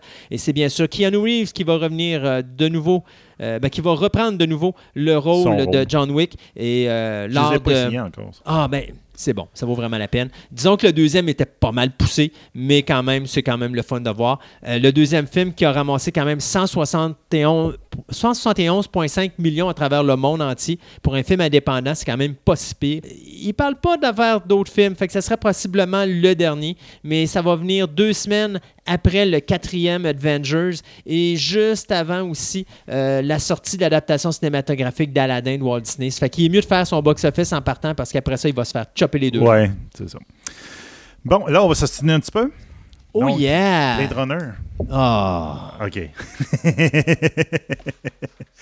Donc, on- parce qu'on a parlé justement avant de rentrer en onde, puis tout, on se demandait un peu qu'est-ce que c'était quoi cette nouvelle-là. là? Je vais être honnête, j'ai peur de Blade Runner 2049. Ouais. Et j'ai encore plus peur maintenant? Ouais. Ben, en tout cas, Denis Villeneuve, moi, j'ai l'impression que c'est la. On, s'en- on s'en parlait, on disait. C'est- réalisateur la personne oui. en ce moment qui sera peut-être capable de mettre Blade Runner une suite. euh, Je suis d'accord. De mettre sur l'écran. D'accord. Mais on s'entend aussi pour une autre chose, c'est que le premier Blade Runner, le- le- le- un des éléments hyper importants de ce film-là, c'est la musique. C'était la musique. C'est la musique. C'est, C'est- c'est- c'est- sans la disais- musique, il n'y en a pas. Il y a pas de- je te disais tantôt, avant qu'on entre en onde, je te disais, tu te rappelles la séquence d'introduction quand tu vois justement les tours qui jettent le feu dans les airs parce qu'ils font brûler le pétrole, Puis la musique puis part. t'as la musique qui part. Moi, j'étais au cinéma, c'est comme, oh my God! Oui. Puis là, c'est ça. Là, Hans Zimmer est Ben, Hans là-dedans. Zimmer. Là, on s'entend que, ben, c'est ça. Là, on, s'ostinait. Il dit, est-ce qu'il y en avait un, puis après ça, on montait à trois, puis là, ils sont redescendus à deux compositeurs, ou il y en a eu trois. En Non, il y, a- y y toujours eu trois compositeurs. il y a Johan mais- Johansson, Ouais, qui est le personnage, le, le- Le le compositeur. qui a toujours été avec Denis Villeneuve, ou presque. OK? Donc, c'est lui qui est, il, est- il le traîne tout le temps. C'est son. ça, euh, lui. Pareil comme euh, Eric Serra avec euh, Besson, Ouais. etc. C'est son pack-sac en arrière. C'est ça. Puis là, c'était joint à ça, où il est en tout cas très, très euh, proche du début du film, donc Zimmer puis Benjamin Waldfish. Puis là, on vient d'apprendre quasiment que Johan Johansson, il s'est fait tasser. Puis là, c'est Zimmer Benjamin Waldfish qui reste pour faire l'affaire. Benjamin Waldfish, j'ai cherché, j'ai pas trouvé grand-chose qu'il a fait. Puis Il est Hans venu- il est venu au monde, c'est déjà un bon départ. Ouais. Mais Tout on connaît ce qu'il fait. Ouais. Puis on se dit, comme on disait, effectivement, à part quelques pièces, c'est un gars qui fait de la musique d'ambiance. C'est ça. Et Blade Runner, c'est tout sauf de la musique d'ambiance. C'est ça. Donc, est-ce que je- suis pas sûr, là? Moi, j'ai, ah, ils viennent d'en perdre des plumes, moi, j'ai l'impression. Ridley, si tu m'écoutes, parce que je sais qu'il y a des auditeurs en Californie, Ridley, s'il te plaît, retourne au téléphone et appelle Vangelis. On veut Vangelis pour la trame Si. Vangelis, c'est ça, on a cherché tantôt, on dit Vangelis, fais-tu encore des affaires? Ben il a oui, sorti il un album en en vie. 2016, donc il est encore fonctionnel. Mm. Il est pas mort, mais on ne sait pas si à quel point il est fonctionnel. Allez le chercher, s'il vous plaît. Est Ou trop trouvez quelqu'un qui sort dans quoi? Non, Dans deux mois, Ouais, je pas? le sais, mais bon, regarde, ils viennent de. Ils vont probablement recommencer la musique, là. S'ils ont mis un. le Non, non, parce qu'il était trop au début. C'est juste qu'ils ont enlevé les segments musicaux de ce compositeur-là, mais toute la musique a été faite déjà. Puis Joan, euh, Joan- euh, en tout cas, c'est peut-être pas son année, là, Joan. là. Euh, Joan Johansson, Il avait fait le ça. film de Mothers Oui. qui sort là. Puis en fin de compte, à la dernière minute, ils ont décidé que ce film-là, il met- il en met plus de musique là-dedans. on laisse tout aux acteurs. Puis donc, on flush toute ta musique. Tu as fait une trame sonore. Elle dit peut-être bien belle, mais pas on grave. pas. Et- et lui, il a été payé. Puis sa trame sonore va sortir En- euh, en- en, en- en CD de musique qu'à un moment donné dans une ça. collection de musique rejetée du film Mother. Bon, en tout cas, on verra bien. Donc, en tout cas, justement, pour ceux qui sont intéressés, pareil, il y a des affaires intéressantes autour de Blade Runner, la nouveau. Là. Donc, euh, la nouvelle bande-annonce vient d'être publiée. Pour ceux qui veulent voir, on a une petite idée un peu de l'histoire, un peu de base. Mhm. Donc, on verra bien. Puis ça, je ne le savais pas, mais il y a des courts-métrages qui, se font en ce oui, moment. ils en ont parlé. Il y en a trois courts-métrages qui, qui vont exister, qui vont faire le lien le, entre le premier film et le nouveau. En ce moment, il y en a deux qui ont été publiés. Donc, euh, 2036, Nexus Down et 2048, euh, Nowhere to Run. Donc, ça, c'est deux. euh, ils sont euh, réalisés par Luke Scott, le réalisateur de Morgan. Donc, c'est un réalisateur à part qui Luke marche. Scott, c'est pas le fils de Ridley, ça? Mais là, je me pose la question, je ne suis pas Hmm. sûr. Moi, je pense que c'est le fils de Ridley, ça. Donc là, euh, le premier euh, Nexus Down, c'est euh, ça montre le début de, euh, des Nexus 9. Donc, en fin de compte, on se rappelle dans le premier film, c'était des Nexus Oui. 6, les, les, Mhm. les réplicants. Donc là, on est rendu au Ne- Nexus 9. Puis Nowhere to Run, on dirait que c'est un justement c'est un répliquant qui se fait détecter dans la foule. On a une petite idée avec ça du look du film, l'atmosphère tout. Et j'avoue que c'est intéressant. Donc, en tout cas, la- le look a l'air d'être là par rapport à reproduire le look du premier film. Et- Star Wars 9. J.J. Abrams revient derrière le banc de réalisateurs à la déception de beaucoup de personnes. Et on pas. reporte euh, la date de sortie de- du dernier film de cette nouvelle trilogie euh, qui va passer du 24 mai du- 2019 au 20 décembre de la même année. Donc, euh, mais de toute façon, je comprends pas. euh, Il n'y a jamais eu un Star Wars l'été dans cette nouvelle gamme Ah, de je suis films-là. C'était toujours été à Noël. Alors moi, pour moi, le, le transfert ne me, ne me fait pas de surprise, mais le fait de revoir J.J. Abrams, après tout ce qui s'est passé dans l'épisode 7 et la blessure d'Harrison Ford, et de voir que l'équipe avait dit on va le tasser de là à cause de tout ce qui s'était passé, de le voir qu'il le ramène. Remarque que J.J. c'est un bon metteur en scène. Je chiale dessus parce que j'aime pas ce qu'il a fait avec Star Trek, mais ça, c'est une autre histoire. Ouais, moi non plus. je- Mais euh, n'empêche que quand même, pour finir, on va voir ce que ça va donner. Ça risque d'être intéressant. À noter que la place vacante qui a été laissée euh, par le départ de Star Wars le 24 mai 2019, ben Disney s'est empressé d'aller y remettre de quoi là. Et c'est donc l'adaptation cinématographique d'Aladdin avec euh, bien sûr Will Smith dans le rôle du, euh, Génie. du génie qui va prendre la place. Alors, Star Wars épisode 9 avec JJ en ligne. Il y a une chose que je veux te rajouter avec ça, c'est qu'en fin de compte, c'est JJ qui va euh, coécrire le scénario. Donc, le, le scénario, il le recommence. Le peu qui avait été fait, il le, il le scrape, il le recommence. JJ Abrams va remettre le scénario avec son ami Chris Terrio. Chris Terrio, lui était la personne qui était derrière de Batman versus Superman. C'est pour ça que je te dis, le- oui, il y a des changements là-dedans. là. Regarde, excuse, là, mais c'est un, très mauvais film, ça. Non, Batman versus non, c'est pas vrai. Superman. Va- Euh, Batman vs Superman, version courte est, lo- est mauvais. La version longue est excellente. Euh, c'est- euh, il réchappe un Hey, peu, il y a des beaux moments dans Batman vs Ah, regarde, je Superman. te dis pas qu'il n'y a pas des beaux moments. Il y a mais des beaux dans moments. là. l'ensemble, C'est quand même le film qui m'a fait aimer de Man of Steel parce que Man of Steel, je le détestais avant de voir Batman Ah, vs Superman détester, version longue parce que tu comprends où il s'en va avec Man of Steel une fois que tu, écoutes Batman vs Superman. Tu vois un peu la vision, effectivement, d'où est-ce qu'il veut aller avec, Superman. Mais, Mais ah, dis-toi une chose, La scénarisation n'a pas nécessairement un rapport avec la vision finale du produit que tu vois. Parce qu'un metteur en scène peut changer beaucoup de choses en Ouais. ligne. Et, Mais euh, c'est JJ. Mais on de la misère verra. Écoute, c'est JJ, c'est JJ. Moi, il est barré dans ma liste En pareil, mais bon, garde, il a fait quand même un bon Star Wars épisode 7. Il a donné la job qu'il avait à donner. Puis c'est un gars qui a toujours rêvé de faire un Star Wars. Fait que je pense quand même qu'ils sont quand même en sécurité avec lui. Euh, je- puis de toute façon, c'est lui qui a quand même ramassé le plus gros box-office de tous les temps au niveau d'un Star Wars. Alors Oui, je m'inquiète pas avec ça.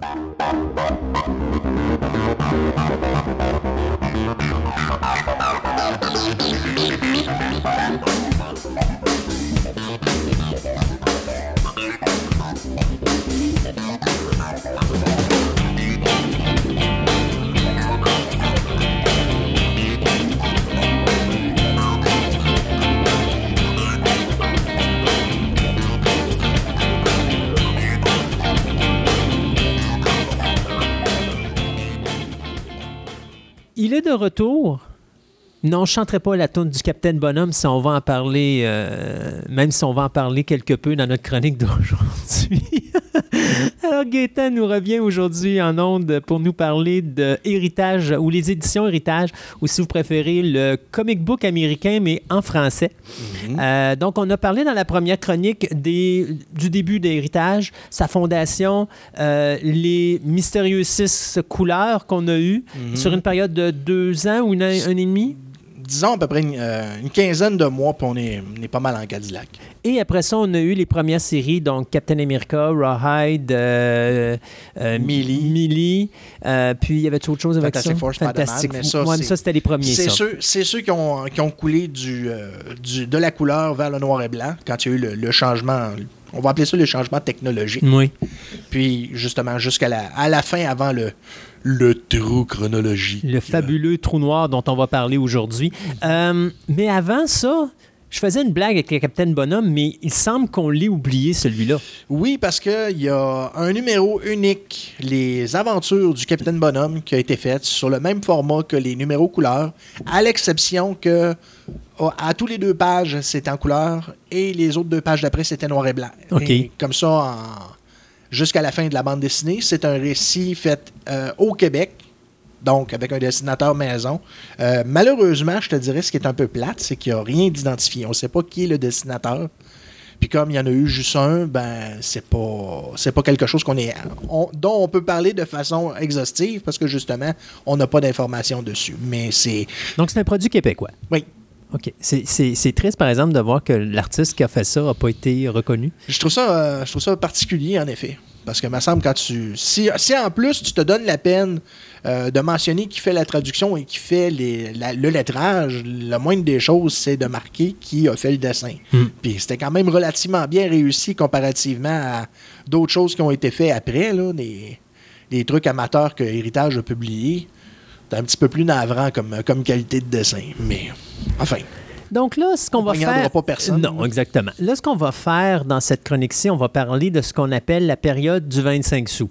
Donc, Oui. quoi, la période des années 70 à 74? ben, si on enlève les formats doubles qu'on a déjà couverts, on tombe dans ce que Héritage appelait le format spécial. Donc, un format de 32 pages plus les 4 pages, euh, les quatre pages de couverture. Mhm. euh, qui euh, contenait un récit de Marvel, de, en moyenne autour d'une vingtaine de pages, et ensuite des histoires d'appoint euh, qui étaient choisies dans un répertoire qui pouvait aller de l'épouvante au western, euh, aux histoires d'amour. Oui. Ça venait de où, ça? Ça venait-tu de Marvel aussi? Ça venait de Marvel aussi, mais sauf que c'était des euh, histoires qui pouvaient dater aussi loin que du Golden Age, donc des années 50, OK. ou des histoires d'horreur qui ont été euh, qui avaient été faites pré-Marvel, avant, avant l'apparition des Fantastic Four de chez Marvel. Oui, parce que chaque fois que je voyais une histoire d'horreur dans le héritage, j'avais toujours l'impression que c'était, ça venait de EC Comics. Ouais, mais c'était pas le cas. Non, Ici, ok. Comic n'a jamais été publié chez Héritage. OK. Donc, c'était vraiment du... Mais quand, quand on dit du- pré-Marvel, c'est Marvel ou c'est... C'est parce que tu as eu l'époque euh, Atlas Comics. Oui, c'est vrai. Atlas Comics, C'est la fin du Golden Age avant que.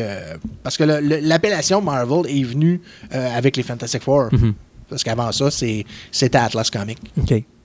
Donc, la période 70-74. On commence par quoi? Euh, ben, la continuité de ce qu'on connaissait, mais comme je, comme te l'ai mentionné, le trou chronologique a changé bien des choses. C'est qu'à cette époque-là, pour rattraper euh, les magazines américains qui étaient publiés, parce que, étant donné que les premiers numéros ont été publiés sur une quinzaine de mois, donc il y a presque un an et demi de récits, même deux ans, qui ont pris du retard. Et Héritage voyait quand même que ça pouvait occasionner un problème juste au niveau de la continuité. Euh, les couvertures, on sait déjà que ça a été un problème. Donc, quand tu as deux ans de retard, euh, justement, tu vas te ramasser avec un problème éventuellement. Tu peux aussi bien euh, te- avoir des récits que tu vas être obligé de sauter. Alors, qu'est-ce qu'ils ont fait? Ils ont passé le coup près et ils ont fait, euh, ils ont tranché en moyenne dans toutes les séries affectées à peu près une vingtaine de récits.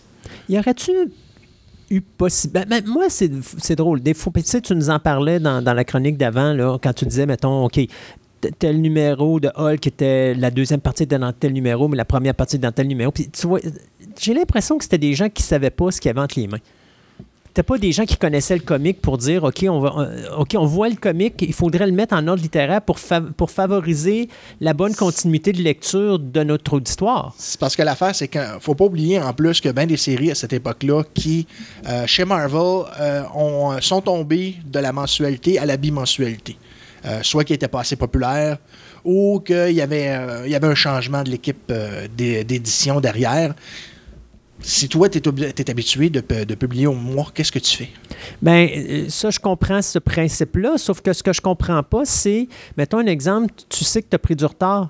Euh, pourquoi trancher autant drastiquement et non pas aller chercher. Tu peux trancher, mais tu vas garder quand même des moments importants dans ce qui s'est passé. Puis, tu sais, on suis parlera pas, sûr- des Vengeurs. je suis pas sûr que c'était possible de le faire. Pourquoi? Parce que eux autres, eux autres de de toute droit? façon, non, c'est pas la question du droit, c'est qu'eux autres publiaient qu'est-ce qui leur était fourni. OK. C'est pas eux qui faisaient la sélection. Ah oui, je veux cette histoire-là. Non, non, c'est voici ce que nous vous donnons ce mois-ci. Oups, désolé, on n'a pas la couverture. Le, le dessinateur n'avait pas terminé encore, il n'était pas sous presse. Donc, c'est pas nécessairement un problème provenant d'héritage, c'est un problème provenant de Marvel. Oui, oui, mais il y avait, euh, il y avait, des, il y avait des incongruités au niveau, de, de- au niveau de- de- du matériel qui était fourni, là, OK. malheureusement. Puis le trou chronologique, ça a été une solution drastique, comme je disais, pour aller rejoindre la- les, les numéros qui étaient, qui étaient publiés euh, quelques mois avant. là. Donc, pour arrêter ce genre de, de, de, de, choses. Ben, pour attraper ni plus ni moins le- le- la publication américaine. Donc, Hulk a perdu. euh, le dernier numéro de Hulk qui a été publié avant le trou, c'était le numéro 10. Le numéro 10 contient Hulk 122 et 123. Et le numéro 11, c'est le numéro 150 et 151. Donc, tu as perdu 16 numéros. Encore une fois, on n'a pas tout perdu parce qu'il y a des histoires là-dedans qui ont été publiées dans l'édition Trésor et d'autres qui ont été publiées dans les, euh, les éditions euh, du collectionneur. Fait il y a toujours possibilité de se reprendre. Je peux pas dire que c'est de faire de am- amende honorable parce qu'ils ont tout simplement publié ce que Marvel publiait à cette époque-là. Mais au moins, on n'a pas tout perdu. OK. Et puis c'était c'était quand même des récits euh, intéressants. Ensuite, Spider-Man, encore la même chose. Il a perdu 25 numéros parce que le dernier publié, euh, le numéro 8, parce que je t'avais dit qu'il y avait. euh, le numéro 9 devait, aurait dû être publié avant le numéro 8, Mm. mais j'ai des choses qui arrivent. Donc, le numéro 8 contenait 78 et 79. Et ensuite, le numéro 10, qui est venu après, contenait le numéro 106 107. Fait que donc, c'est 26 numéros de différence. Puis, c'est. Et là-dessus, tu as, un récit très important qui a, qui a vu disparaître un personnage qui était là depuis une quarantaine de numéros, euh, le père de Gwen Stacy. OK. Donc, ça, c'est quelque chose qui a été manqué, mais récupéré fort heureusement dans la première édition euh, du Trésor de Spider-Man. OK. Mais il y a d'autres choses qui ont été perdues aussi, mais Dans le Hulk, y avait-tu quelque chose d'important qui avait été perdu dans. la première apparition de Jarella. La, la Oui. compagne, la Oui, compagne oui, de oui. Hulk. La première fois que Hulk est allé sur, euh, sur Kai, euh, c'était, ça n'a pas été publié. Même euh, dans l'édition du Trésor, tu avais le numéro avant, tu avais le numéro après, Mais le pas. numéro avec Jarella n'était pas là, malheureusement. OK. Fait que ça, c'est, c'est malheureux un peu, mais c'est pas grave. Quand on l'a, quand on l'a connu quelques numéros après ça, on était bien. bien. Bon, on a tout oublié. C'est... Oh, oui, Ben, c'était une histoire qui était, qui était excellente parce que Oui. tu te, je sais pas si tu te rappelles, dans le Mm. numéro 15, tu avais deux Hulk. C'est Le pourquoi du comment. Hmm. C'était intéressant. Ouais, c'est ça. Que du côté de Fantastic Four, encore une fois, une vingtaine de numéros perdus, euh, du numéro 99 au numéro 120. Euh, et ce qui est le plus dommage, c'est que le numéro 12 euh, commençait sur une histoire de Galactus dans laquelle on avait tronqué la première partie qui était le numéro 120. Donc, tu commençais l'histoire et automatiquement, le récit était déjà entamé. Donc, une partie de moins sur un arc de quatre numéros. Mais au moins, on a eu euh, Les, droit à, les du, trois autres. à du grand John Buscema et à une histoire de- du Silver Surfer et de Galactus pour commencer. Puis comme on n'était pas familier avec Galactus à ce moment-là, ben, ça faisait du bien. Bon. Puis lui, y avait-tu d'autres choses aussi dans Fantastic Four qui avaient été manquées dans les numéros qu'il avait coupés? Euh, des arcs intéressants, des arcs importants, peut-être juste un. Euh, un arc où euh, Thing, euh, a- comment je vais dire, Reed Richard a trouvé le moyen de, de, de soigner Thing de sorte qu'il puisse se transformer de Ben Grimm à Thing en volonté.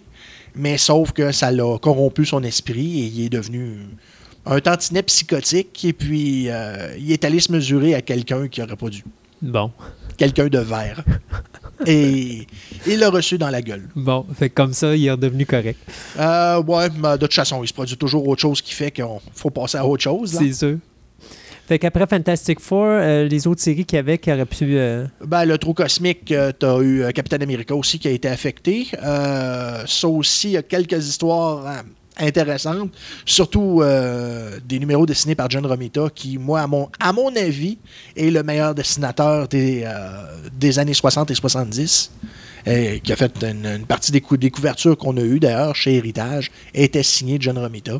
Euh, puis c'est ça, malheureusement, on a perdu un arc euh, où Captain America, justement, se joignait à la police de New York. Que nous autres, on a connu, on a connu la fin de cet arc-là dans les, dans les hauts coins des numéros, avant le numéro 20. Mais on n'a pas, on n'a pas connu les débuts pourquoi il se joignait à la police. Puis il y a eu un gros arc avec euh, le Red Skull qu'on n'a pas eu. On a eu la conclusion de cet arc-là dans le numéro 10.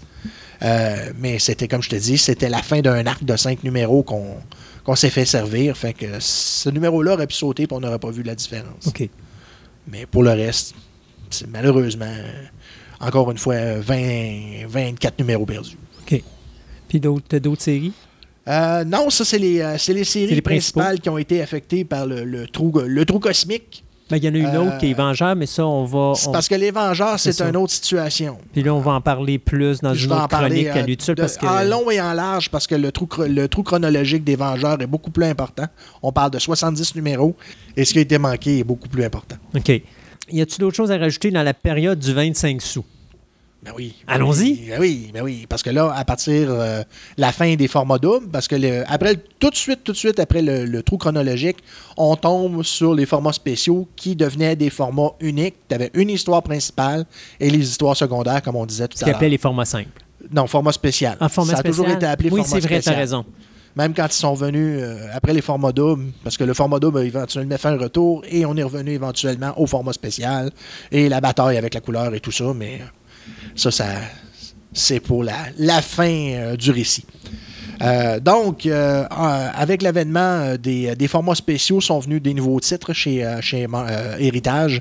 Euh, il y a eu euh, ceux qui avaient l'étiquette Payette et Sims, euh, parce que Payette et Sims étaient ni plus ni moins la- l'amalgamation de, deux, euh, de deux compagnies. Parce qu'ils ont acheté, euh, Héritage ont acheté une compagnie qui s'appelait Sims Incorporated. Donc, à un moment donné, M. Payette a fait, on a voulu changer l'étiquetage pour ces nouveaux produits et à un moment donné, ils se sont rendus compte que c'était peut-être pas la bonne idée, que s'il n'y avait pas l'étiquette héritage dessus, ben, les gens lèveraient peut-être le nez. Fait que c'est Payette et Sim, le PS n'a pas, pas duré très très longtemps. Ça, je me rappelle de ça avec le numéro 1 de Thor. Le numéro 1 de Thor, le numéro 1 d'Iron Man, le numéro 1 de Conan, le numéro 1 de Sherry, le numéro 1 de Cheyenne Kid et le numéro 1, euh, quel était l'autre? Fantôme, écho du monde du spiritisme. OK. Ça, c'était les, les six séries qui ont été lancées à ce moment-là, euh, en 72. Euh, chose à noter, c'est que les, les trois dernières séries que j'ai notées, euh, Sherry, Fantôme et Cheyenne Kid, n'étaient pas des séries Marvel, c'était des séries Charlton Comics, qui était une autre compagnie avec laquelle Héritage a décidé de faire affaire. Il y a eu d'autres séries qui ont été publiées par après. Euh, d'autres euh, d'autres fournisseurs, je pense qu'il y en a trois autres au moins. Euh, puis c'est la période justement dans laquelle sont arrivés Betty et Veronica. La fin des formats doubles, le début des formats spéciaux. On commençait à essayer encore une fois de percer le marché. Archie puis Betty Veronica, c'était pas Marvel, c'était Non, c'est Archie Comics. C'était Archie Comics. Oui. Déjà, ça existait, cette compagnie-là, Archie Comics? euh, je ne sais pas à quel moment ça a commencé à s'appeler Archie Comics, mais euh, Archie en tant que tel date de 1943-44. OK. Ça, ça date pas d'hier. Puis aujourd'hui, ben, la, la nouvelle génération, elle, est, euh, a été introduite à Archie, mais pas tout à fait de la même façon. OK. Oui. Euh, t'as, t'as sûrement entendu parler de la série Riverdale, Bien sûr. qui est le, le Twin Peaks des pauvres, mais qui est quand même a, quand même des, des intrigues intéressantes. Euh, on déborde. Quand on parlait de Betty Veronica, on a-tu parlé d'Ar- euh, y avait-tu Archie, Jughead, euh, toute la clique, ou Les- c'était juste Betty Veronica qui a commencé? Non, Betty Veronica et Archie sont les deux titres qui ont commencé. Jughead a commencé, je crois, l'année d'après, euh, un, an, un an ou un an et demi après. Parce qu'il n'y avait pas le, le même format. Tandis que Archie et Betty Veronica, c'était des formats doubles. Puis si je me trompe pas, je pense que c'est encore... Je pense que ce sont les dernières séries qui sont encore euh, distribuées par euh, la, dernière, la dernière fois que j'en ai vu, c'est encore Héritage qui publiait les versions ça, hein? françaises de ces titres-là. Oui. Puis moi, j'ai arrêté au, euh, à Jughead numéro 300. non, j'ai pas les autres avant, mais quand j'ai vu Jughead 300, je me suis dit, ah, ça ferait un beau numéro de collection pour mettre euh, dans ma série. Dans ta bibliothèque. Ouais, ben c'est le seul en plus que j'ai, fait que. Vive les collections. Exact. Donc, après Be- Betty Véronica, Après Betty et Véronica, ben là, il y a, il y a eu une, euh, des, des séries qui se sont mis à déferler. Euh, on va parler ici de Aventure dans la jungle, qui était la Oui. version française de Jungle Action, euh, qui malheureusement, au lieu de... Ben, ils n'ont pas exactement mal entamé. C'est parce que le, le titre, au départ, se devait d'être simplement une réimpression de titres d'aventure des années 50. Que ce soit, euh, je me rappelle pas si ça- comment il s'appelait, Jungle Jim, t'avais Lorna, t'avais euh, Jan, la fille de la jungle. Mais c'était toutes des histoires qui étaient relativement courtes et pour le commun des mortels, regardez ça, vous me disait. manque d'intérêt. Sauf qu'à partir du numéro 6, ont commencé les aventures de Black Panther, Qui était dans ça. qui, est- qui a, qui a connu ses débuts en tant que personnage principal là-dedans. Black Panther avait été introduit euh, dans Fantastic Four euh, qu'à 52, mais je veux dire, déjà là, il cumulait déjà une dizaine d'années d'existence. Quand on parle Fantastic Four 52, juste pour que les gens nous perdent pas, là, on parle-tu du 52 On- on- Marvel? 52 Marvel. Comics? ok. Oh oui, c'est tout de suite après l'arc de Galactus. Il y a un arc de trois numéros avec le- la Panthère Noire. Ça, on l'a pas eu dans le héritage. Non, aucunement. C'est ça, fait partie du trou noir, ça. Ben, du trou noir précédent héritage. si on tombe là-dedans, on en a pour des heures et des heures de OK, plaisir. non, non, non, non, c'est correct. Mais tu sais que je suis prêt. hein? Oui, oui, on, en reparlera une autre fois. Bon, alors, euh, on va rentrer aussi dans les trucs qui, toi, te, te titillent un peu plus. Bon. On va parler de, du tombeau de Dracula, Hmm. qui a commencé en 73. Il y a eu euh, Frankenstein. Frankenstein, Ben qui oui. malheureusement n'a pas eu une, une très longue série, mais au moins on en a eu, euh, je dirais, le, le 17-18e. OK, pas si pire, presque tout. Presque tout. Là où Dracula, lui, a eu sa run au complet, même, même s'il y a un récit qu'on n'a pas vu, euh, malheureusement, parce qu'il y a un. Je crois que c'est le numéro 18 qui devait se suivre dans un numéro de, du Loup-Garou, qui était une série Marvel qui était publiée à part. Qui était Werewolf by Night? Werewolf by Night, c'est ça. Le, le- le numéro de Werewolf n'a pas été publié, Ouais. donc tu n'as jamais vu la fin. Mais quand est venu le tour d'avoir une histoire euh, de Dracula avec le Doctor Strange, mystérieusement, l'histoire du Doctor Strange a été publiée. Alors, Il voyait, un que- intérêt. Moi, il voyait un intérêt pour Doctor Strange. Doctor, Strange avait été commencé, avait-tu commencé à être publié à ce moment-là? Pas venu- encore, c'est venu plus après. tard, c'est venu, euh, je pense que c'est deux ans après, deux, trois ans après. OK. Il faudrait que je vérifie les dates. euh, Mais Werewolf by Night n'avait pas été traduit, lui, je pense. pas hein? du tout. Non, c'est Pas ça. du tout. Puis, euh, C'est avec peut-être la raison, d'ailleurs. Il n'y avait peut-être pas les droits. Mm, Non, il n'y avait pas les droits. Je veux dire, chaque série était vendue euh, à la pièce, donc euh, tu publies ça, ça veut dire qu'il faut que tu faut que tu sortes les bidous. Mhm. Puis il faut que la comment je pourrais dire la vente le, le justifie aussi. Exactement. Je suis pas sûr que ça aurait été euh, ça aurait été populaire ici. Non, ben surtout si tu sais que Frankenstein n'a pas été distribué au complet. Ben, C'est Dracula. à un numéro près, là, Ouais. mais je veux dire, la, la- comment je pourrais dire, l'engouement pour Frankenstein n'était pas là. Là où Dracula a percé, mais Dracula, si on se rappelle, à cette époque-là, c'était l'époque où, euh, voyons, j'ai oublié le nom de la- l'acteur, Christopher, Christopher Lee, Lee. était, euh, était quasiment à son paroxysme dans les films de Dracula. Mhm. Donc, je veux dire, il y avait, il y avait quelque chose là-dedans. C'est comme, euh, justement, le maître du Kung Fu qui a commencé en 73.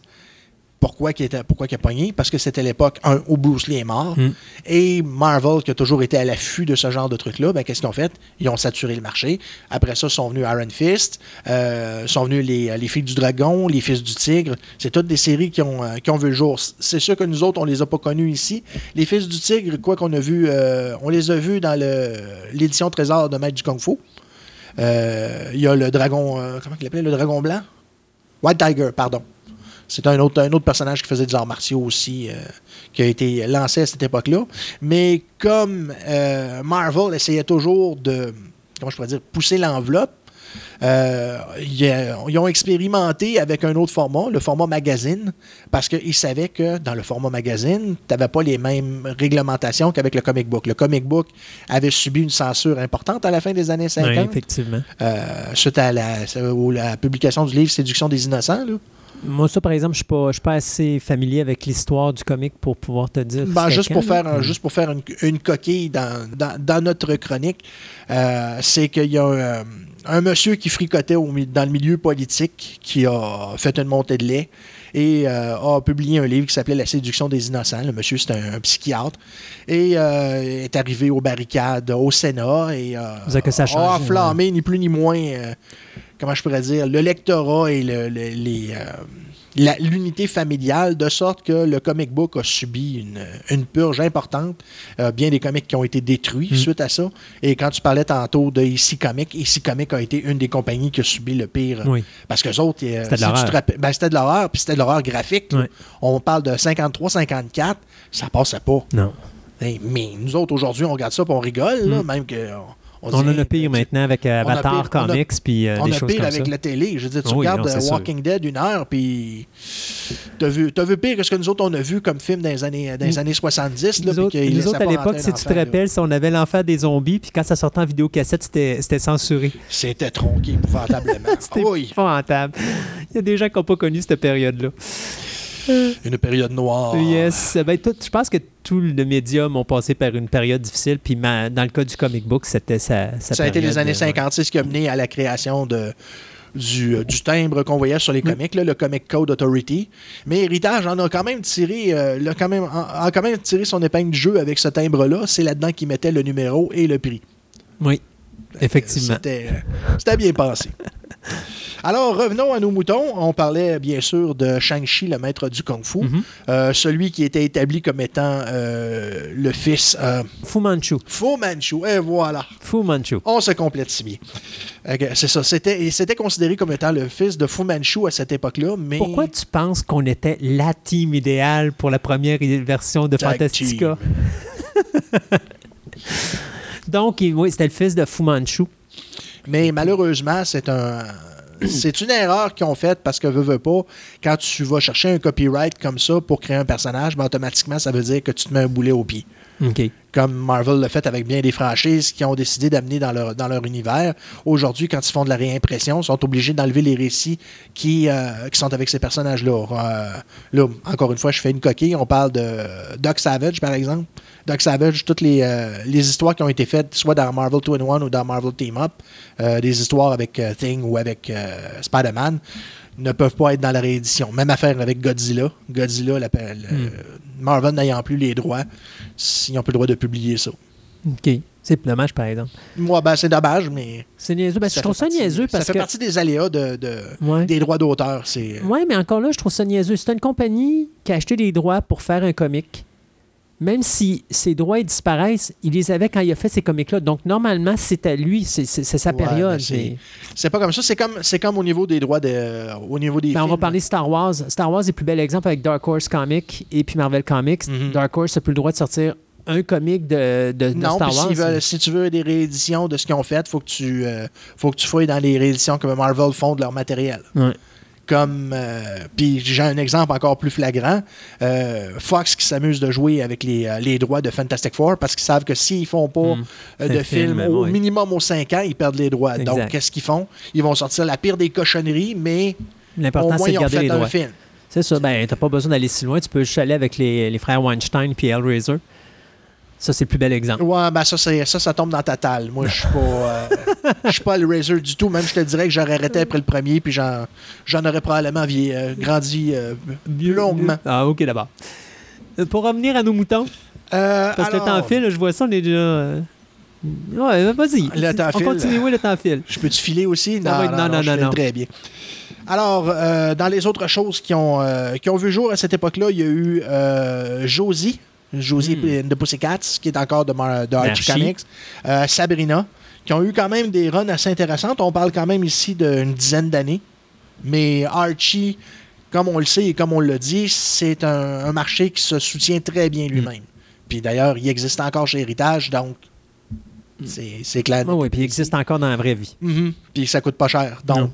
tu peux, tu peux les, les- les utiliser à vitam aeternam. puis Exact. y a personne qui, qui va venir te l'enlever. Euh, OK. Ensuite, euh, voyons, Héritage ont fait euh, des, des ententes avec d'autres compagnies. Là, on parlera ici de King's Feature, on parlera de Gold Key, qui vont nous amener des personnages comme Flash Gordon, le fantôme, Oui. le fantôme qui marche. Mhm. Euh, on va voir des titres comme Popeye apparaître, Félix, Blondinette, Titi et Sylvester, ça c'est Gold Key. Euh, Bugs Bunny, La Petite Lulu, le jeune Archie, encore une fois, chez Archie. Euh, puis, justement, euh, viendra le cas dont qui va faire l'objet d'une chronique, Les Vengeurs, qui a commencé à cette période-là.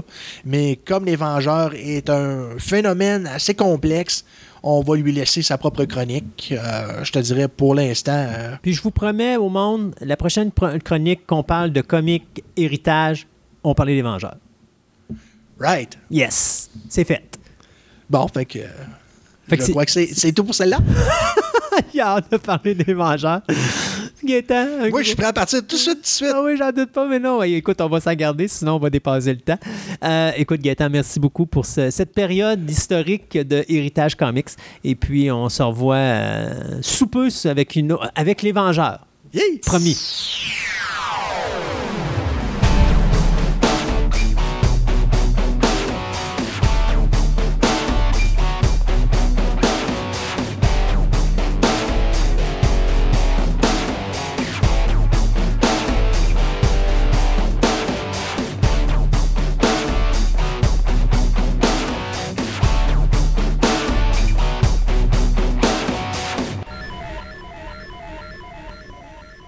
Depuis ma plus tendre enfance, je suis un amateur de lutte. Là, je sais, je vous vois sourire à la maison, mais non, non, non. j'ai eu la chance de voir débuter euh, à la télévision des lutteurs comme Chris Benoit, Owen Hart, Bret Hart. Euh, toutes des gens qu'on a appris à connaître avec le temps, mais que moi, dans les années 70, j'ai vu. J'ai eu la chance de voir la lutte internationale, l'époque de Dino Bravo, Ricky Martel à l'époque de Québec, euh, des, de la bottine Tyler, Gilles Lefiche Poisson et tout ça. Et là, je me suis dit, ça serait le fun quelque part d'en parler à l'émission, vu qu'on parle de passion, mais j'ai pas envie, moi, de parler de ma passion, j'ai envie d'entendre la passion de quelqu'un d'autre. Et j'ai réussi à rencontrer euh, M. Daniel Tremblay, qui est un lutteur ici au Québec. Oui, exactement. Donc, on fait de la lutte, euh, on pourrait dire de la lutte professionnelle, mais indépendante. Exact. Et là, je voulais pas tomber dans le créneau WWF parce que ce que tout le monde voit, c'est WWF, anciennement la WCW ou la TNA présentement, euh, ou même le Ring of Honor, qui sont des, grosses fédérations euh, internationales. J'avais vraiment le goût de parler de la lutte ici au Québec. Qu'est-ce qui pousse quelqu'un à faire de la lutte aujourd'hui à Québec? Est-ce que, euh, puis d'abord, en passant, Daniel, est-ce que je dois t'appeler Daniel ou je dois t'appeler Razor Revolution? Ah, ça, c'est à, con- c'est à ta convenance. Euh, si tu veux m'appeler par mon nom de lutteur, il n'y a pas de problème. Euh, On va y aller avec Daniel. D- Elle vient de où cette merveilleuse passion de la lutte professionnelle? oh mon Dieu, ça vient, euh, je te dirais, des années 80. Euh, dans les années 80, euh, euh, non, même encore, euh, bien avant les années 80, des années 70, euh, je ne veux pas dire mon âge non plus, euh, c'est que je- moi, je suis l'époque de Dino Bravo. OK. Dino Bravo, Gilles de Fiche Donc, Poisson. à peu près euh, ma période. Oui, exactement, exactement. Puis, euh, quand j'ai commencé à écouter, c'était à la télévision que j'ai commencé à suivre la lutte. Ça fait que la lutte Grand Prix sur le matelas, les as de la lutte Oui. sur le matelas. Ça fait que j'écoutais ça à TV à ce qu'on appelle euh, à l'époque ce qu'on appelait euh, ce qui n'est pas TVA mais Télémétropole. Télémétropole. Ça fait que j'écoutais ça, puis euh, bon, là, on annonçait les gros galas à Sherbrooke, à- un peu partout à Windsor, à Québec. Puis là, j'ai dit, ben, ça doit passer à la TV. Mais non, ça passait pas à TV vu que c'était des gros événements. Ben oui. C'est qu'on écoutait ça le dimanche, comme à peu près, euh, comme tout le monde, on pourrait dire dans les foyers québécois que c'était c'était la norme. Si je me trompe pas, le dimanche matin de 11h à midi. Exactement, oui. Voilà. Puis, euh, bon, puis là, quand je voyais les Québécois, quand je voyais Dino Bravo, euh, Brito, euh, Martel. Poisson, Martel, oui, Martel, Les rougeaux. les Rougeaux, oui, justement, que j'ai rencontré Jacques hier à son fameux gala euh, qu'il a donné à Granby. J'étais allé Oh. faire un tour et j'ai vu Jacques. J'ai parlé un petit peu avec Jacques. Euh, fait qu'après ça, ben, tu sais, c'était un monde que, je- tant qu'à moi, c'était où? C'était l'homme fort mélangé avec, la- avec euh, l'adresse, euh, comment on pourrait dire ça? L'adresse de, virer quelqu'un puis de, de, de- de le combattre dans un sens Donc, l'agilité. l'agilité. Puis en même temps, ben, euh, on- on- c'est c'est le plus vieux sport au monde. Écoute, même l'homme des cavernes devait lutter pour sa survie. Ça Oui, fait que, exact. euh, sauf qu'il luttait pas avec des gars, ben, plus tard un peu, mais avec les animaux pour euh, se nourrir. Mais, mais comment qu'on fait pour se développer une passion? Parce qu'il faut comprendre, là, aujourd'hui, les gens, ils savent tous que c'est, bon, entre guillemets, du fake. Euh, Il y a des storylines, il y y a des ça. Mais dans les années 70, désolé, on y ben non. croyait. Non, non, non, non, non, là, c'était très fermé, là, Ah oublie oui, ça, là. tu y croyais. Puis, tu sais, Ah. mettons, tu voyais Ricky Martel qui se choquait à la télévision, puis qui prenait une bouteille de bière, puis qui se cassait ça dans le front, puis qu'il saignait, puis là, tu disais, mon Dieu, mais Ricky, mais qu'est-ce que tu fais? Oh oui, ah, non, non, c'était un... Les années 70, c'était le, la lutte, au- les lutteurs, c'était un club fermé, Ouais. des gens partant. Euh, tu rentrais pas là comme tu veux. Euh, D'un, en partant, qui pouvait pas, euh, tu sais, c'était comme, il fallait que tu fasses tes preuves. Puis un coup, tu avais fait tes preuves, puis que tu avais, on pourrait dire, euh, enduré toute la merde qu'on pouvait te donner. Parce que quand tu es le petit nouveau, il faut que tu fasses tes preuves. Ça veut dire que faut que tu montres que tu vas rester, puis qu'on peut compter sur toi aussi. Parce que, oui, euh, les gars se tapochent, qu'on pourrait dire, sur le. Tu sais, ils se tapochent entre eux autres, mais c'est une famille aussi. Mm. Puis c'est la famille, c'est euh, des fois, ben, c'est tu touches pas. Tu sais, C'est euh, oui, euh, on donne un show, euh, oui, on fait, tu sais, qu'on on, on se donne des coups, mais il y a un respect qui se fait pareil. Puis bon, ben, quand tu veux rentrer, ben, on veut voir si t'es le petit gars popet ou le petit gars moment. On veut le savoir. Ça fait que oui, tu vas aller au début, dans ces années-là, tu vas rusher, mais solide, là, réellement. J'ai écouté un documentaire où justement on voyait, euh, il parlait surtout de Harley Race, puis qui disait que quand il y avait un petit nouveau qui rentrait, Harley était le premier lutteur à l'essayer, puis habituellement le petit jeune il a mangé une sincère parce que c'était pas des coups euh, organisés comme on dit qu'il ramassait, là, mais le petit kid, le petit kid, quand il finissait, il finissait- voyons, il finissait son match, il avait la poitrine pas mal rouge. Moi, j'ai jasé avec, euh, avec un ami qui s'appelle Jimmy Starr. Ça fait longtemps qu'il est dans la lutte, c'est c'est un très bon ami. Euh, il m'avait parlé de Bad News Brown. Oh mon Dieu, bad news, ben oui, Il a lutté avec Bad News Brown. ok. Puis, il en a mangé des bonnes. ah, il dit, j'ai sorti de là, il dit, euh, j'étais magané, j'étais euh, j'étais poqué. Mais sauf que, à son dernier combat, parce qu'il faisait une tournée, OK. puis dans la tournée, ben, il se battait souvent avec le même lutteur dans différentes villes. Puis à la dernière ville, il a dit à Jimmy, il a dit You are over. C'est toi qui es l'over. Ça veut dire c'est toi qui qui va gagner. Jimmy s'attendait réellement pas à ça, puis que c'est pour lui, c'était une marque de reconnaissance. Ah, c'est bon ça. Alors, on revient en arrière. Tu écoutes la télévision, tu écoutes Ouais. la lutte internationale, les arts de la lutte et tout ça. Où se fait le déclic de dire OK, mon rêve, c'est ça? C'est quand j'ai vu Hogan. Donc, on parle des années 80, les- début le années début 80. des années 80, parce que euh, il y a un moment donné, il y a eu une comme, euh, comme, comme qu'on pourrait dire, euh, un mouvement, pas un mouvement, mais une, euh, une période où ce qu'on a perdu de vue un peu Bravo, puis la lutte au Québec s'est perdue. Mm. Ça fait que Mais ça, c'était voit- quoi? l'in- L'intersection de l'international avec la WWE? Exa- ouais, exactement, oui.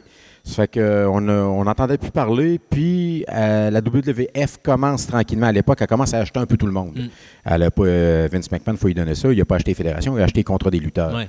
Ça fait que euh, à partir de là, la WWF devient de plus en plus visible à la télé, même à la TV ordinaire. Puis on, s'aperçoit qu'après ça, ben, il y a euh, Édouard Carpentier qui commence à décrire les matchs à la, télé française, à la télévision pour le Québec.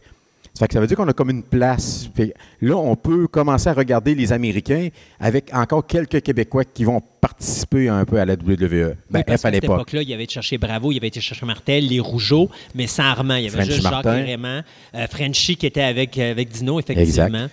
Fait que là, je commence, on- je commence à écouter ça tranquillement. Puis euh, réellement, c'est un peu quand j'avais commencé à écouter WrestleMania.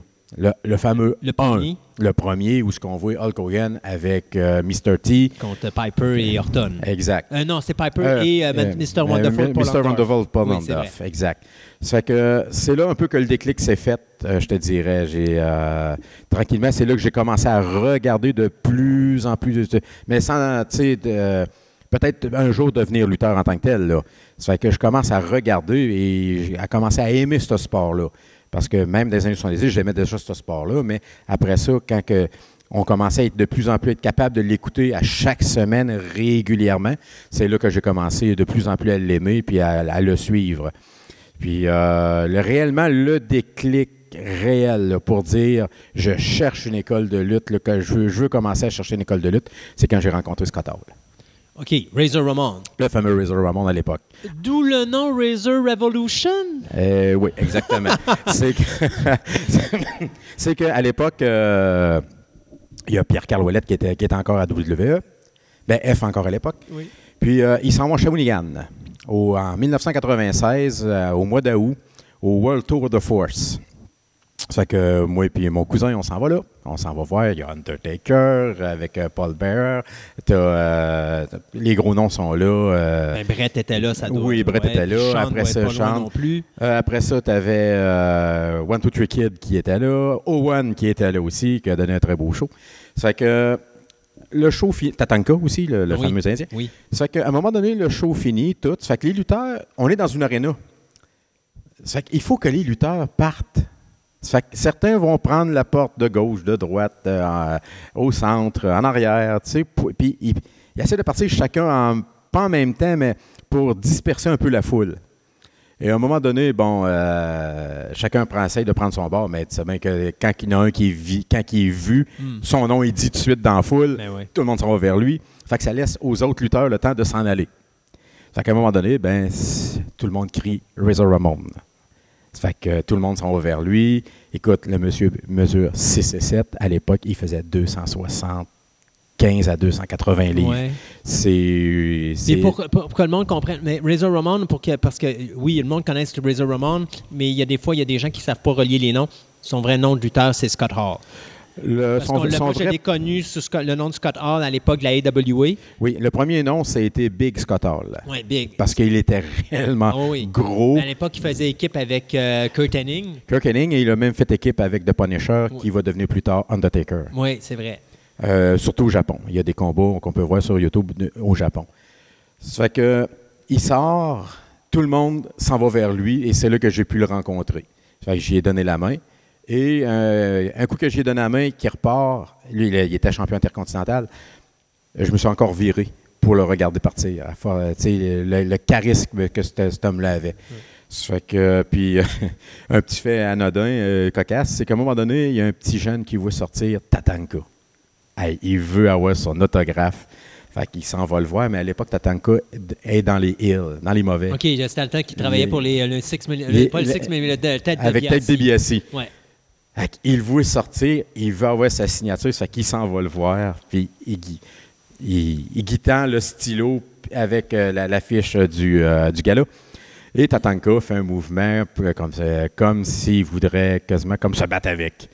C'est que le, le monsieur, le, le père du petit gars, il dit Hey, wow, wow, wow, le kawish, là, prends ça relax. Là. Mais je pense que Tatanka, le mot kawish, n'a jamais su que ça voulait dire en tant que tel. Mais il jouait son. On aurait pu dire qu'il jouait un peu son rôle, euh, même dépasser euh, son personnage de lutte là, après, après le gala, qu'on pourrait dire. Fait que là, après ça, il y avait l'intérêt d'aller dans une école de lutte? Oui. Euh, ça, c'était à Québec qu'on a fait. euh, Ouais, moi, j'ai euh, sans le savoir, il y avait une école de lutte qui était à Shawinigan, qui était la FCL, mais ça, c'était en Mauricie, mais on aurait dit que la publicité ne se rendait pas jusque chez nous. OK. Je ne sais pas si c'est qui qui est le plus profond entre les deux. Bon. Mais j'ai un de mes amis qui euh, travaillait au service des loisirs à Saint-Marc qui me dit Daniel, il dit il y a une école de lutte à, Québec. Hey, wow! J'ai dit euh, qu'il me donne l'adresse toute, ça que je m'en vais voir. C'était à l'Arpidrome de Québec. Ça que je m'en vais voir. Ça s'appelait à l'époque euh, la RCW. Ça fait que je m'inscris en plein milieu de session. Le gars reste surpris. Il dit Écoute, il dit c'est parce qu'on est en plein milieu de la session.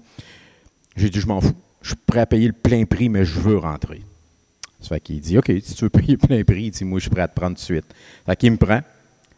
Ça fait que euh, je commence la, à mi-session. Je suis les cours avec euh, les plus jeunes, puis il y avait déjà les plus vieux qui étaient, qui étaient déjà avancés. Ça fait que moi, je continue. Puis fait que je continue encore. euh, je prends un autre cours l'automne, à l'été. Je continue. Puis, euh, à un moment donné que la RC fait son premier gala à l'Arpidrome de Charlebourg. À ce temps-là, moi, je travaillais euh, en 98-99. Je travaillais chez, dans une ébénisterie. L'Arpidrome est plein. C'est Henri Desti qui vient mener le ring de Montréal pour, euh, à l'Arpidrome. Puis Henri Desti, ben lui, quand il arrive avec son ring, écoute, c'est le ring que vu passer Jean Ferré, que vu passer Hogan. C'est un ring que fait la, les vieux, là. autrement dit. Il a, fait, il a fait les différentes fédérations. Ben, lui, il a fait tout ce qui est fédération des années 70 avec ce ring-là. OK. Il arrive avec un ring qui est dans une Econoline euh, qui mesure 24 pieds de long. Le ring mesure 24 pieds par 24 pieds. OK. Ça fait que c'est, c'est- c'est tout un ring. il arrive avec ce ring-là, puis euh, on commence à le monter, à l'aider, tout, puis il commence à nous dire l'histoire de ce ring-là. Là, on fait comme, wow, il y a du monde qui a passé là-dessus. Puis, euh, tu sais, euh, si- envers l'objet, on, on a quasiment un respect envers l'objet, pratiquement. Ça fait que le gala se passe bien, euh, on est, ça le comble, le monde a aimé. Moi, je fais mon premier gala, mais là, tu sais, tu es devant peut-être 600 personnes. C'est ton premier. Tu n'es pas habitué. Là, tu sais qu'est-ce que tu as à faire. Puis tu dis, mais il faut pas que je manque mon coup. Hmm. C'est parce que le monde, comme tu dis, il y en a qui, oui, ils vont le prendre au pied de la lettre, ils vont dire, ah non, c'est pas arrangé, c'est pas arrangé. Mais il y en a qui le savent, hein, tu sais, qui s'en doutent, mais ils, ils vont dire jusqu'à quel point ça peut l'être. Ouais. Jusqu'où qu'on peut envoyer l'illusion que le gars mange une vraie volée quasiment. Ça fait que. Il y en a un qui me dit un truc, il me dit au début, occupe-toi pas de ta foule. Fais ton match. Fais ton match, fais ce que tu as à faire, puis la foule va suivre. Puis à la longue, tu vas être capable d'aller chercher ta foule. Ça, ce que j'ai fait, c'est que j'ai fait exactement ce qu'il m'a dit. J'ai laissé, un petit peu faire la foule. Déjà, on avait le clan des Hills, les clans des Faces. Moi, à l'époque, j'étais dans les Faces. Ça fait que le gars avec qui que je lutte, euh, il rentre, il se fait huer maintenant, puis euh, on lutte, ça va super bien. La foule est avec moi de, de mon côté. On fait un beau match. Euh, Il y a une intervention d'un autre lutteur que plus tard, je m'en vais vers lui pour faire un autre feud. Ça a super bien été. Puis un- une petite anecdote comme ça, euh, à un moment donné, euh, je pratique un petit peu comme ça, puis euh, le gars m'envoie directement sur les prunes du ring, sur un sidewalk slam. Je peux te dire que ça... Ça fait mal. Ça, ça fait mal, puis ça a étouffé. OK. Dans le combat, il m'a refait la même chose. Ah, il dit, ah non, non, il dit dans le combat, il dit, je m'attends envoyé dans le centre. On fait le combat, là, là, il m'a envoyé à, la- à exactement À la même place place. qu'il m'a envoyé la première fois. J'ai choqué, ça, tu peux en être sûr. Mais sinon, ça, ça a bien été. euh, C'était un très beau combat. Après ça, euh, la RC, ben, on a fait un deuxième gala par après, euh, à la même place. Après ça, on a fait un autre gala à Saint-Anne-de-la-Pérade. Puis là, on est parti, là. Oh oui, ça part. Là, mais parti. oui, là, là, c'est parti. Mais à l'époque, je ne m'appelais pas Reserve Evolution. Là. Oublie ça. Là. Non. Parce que euh, on m'appelait Scott Davidson. Parce que déjà à l'époque, on sait que Mais le Scott, on sait d'où il vient? oui, La, la- la base est là pareil. c'est ça. Oui, oui, la base est là. Parce qu'au début, je voulais m'appeler. euh, C'était. euh, je voulais prendre le nom de Diesel, mais Diesel, dans le fond, c'est Kevin Nash. Je voulais m'appeler Scott Nash. OK. Mais le propriétaire de la, FC euh, de la RC, il dit Ah non, non, ils vont trop faire le lien Ouais. automatique avec Scott Hall puis Kevin Nash. Il dit On va t'appeler. Il dit Moi, je t'appellerai Scott Davidson. Ouais, c'est pas bien. Oui, j'ai dit OK, c'est correct. De toute façon, c'est toi qui es le boss de la, de la Fed. Fait que c'est pour moi qui va décider en tant que tel. Mais non, parce que après, c'est peut-être un nom qu'on va regarder avec. Oui, oui, euh, même Longtemps. encore aujourd'hui, euh, il y en a qui m'appellent encore sous ce nom-là. là. C'est ça. Oui, oui, oui, il y en a encore. Ça fait que je garde mon premier nom, Scott Davidson. Ça fait que je roule avec euh, jusqu'à Saint-Anne-de-la-Pérade. Puis à un moment donné, ben, euh, je rencontre Sonny Walcloud. Oui, le Sonny fameux. Sonny. Ben le- oui. le- le- tout le monde connaît Sonny Ouais. dans le domaine de la lutte. Lui achète le ring de Henri Dosti. Oh. Parce que nous, on le, à la RC, on le louait.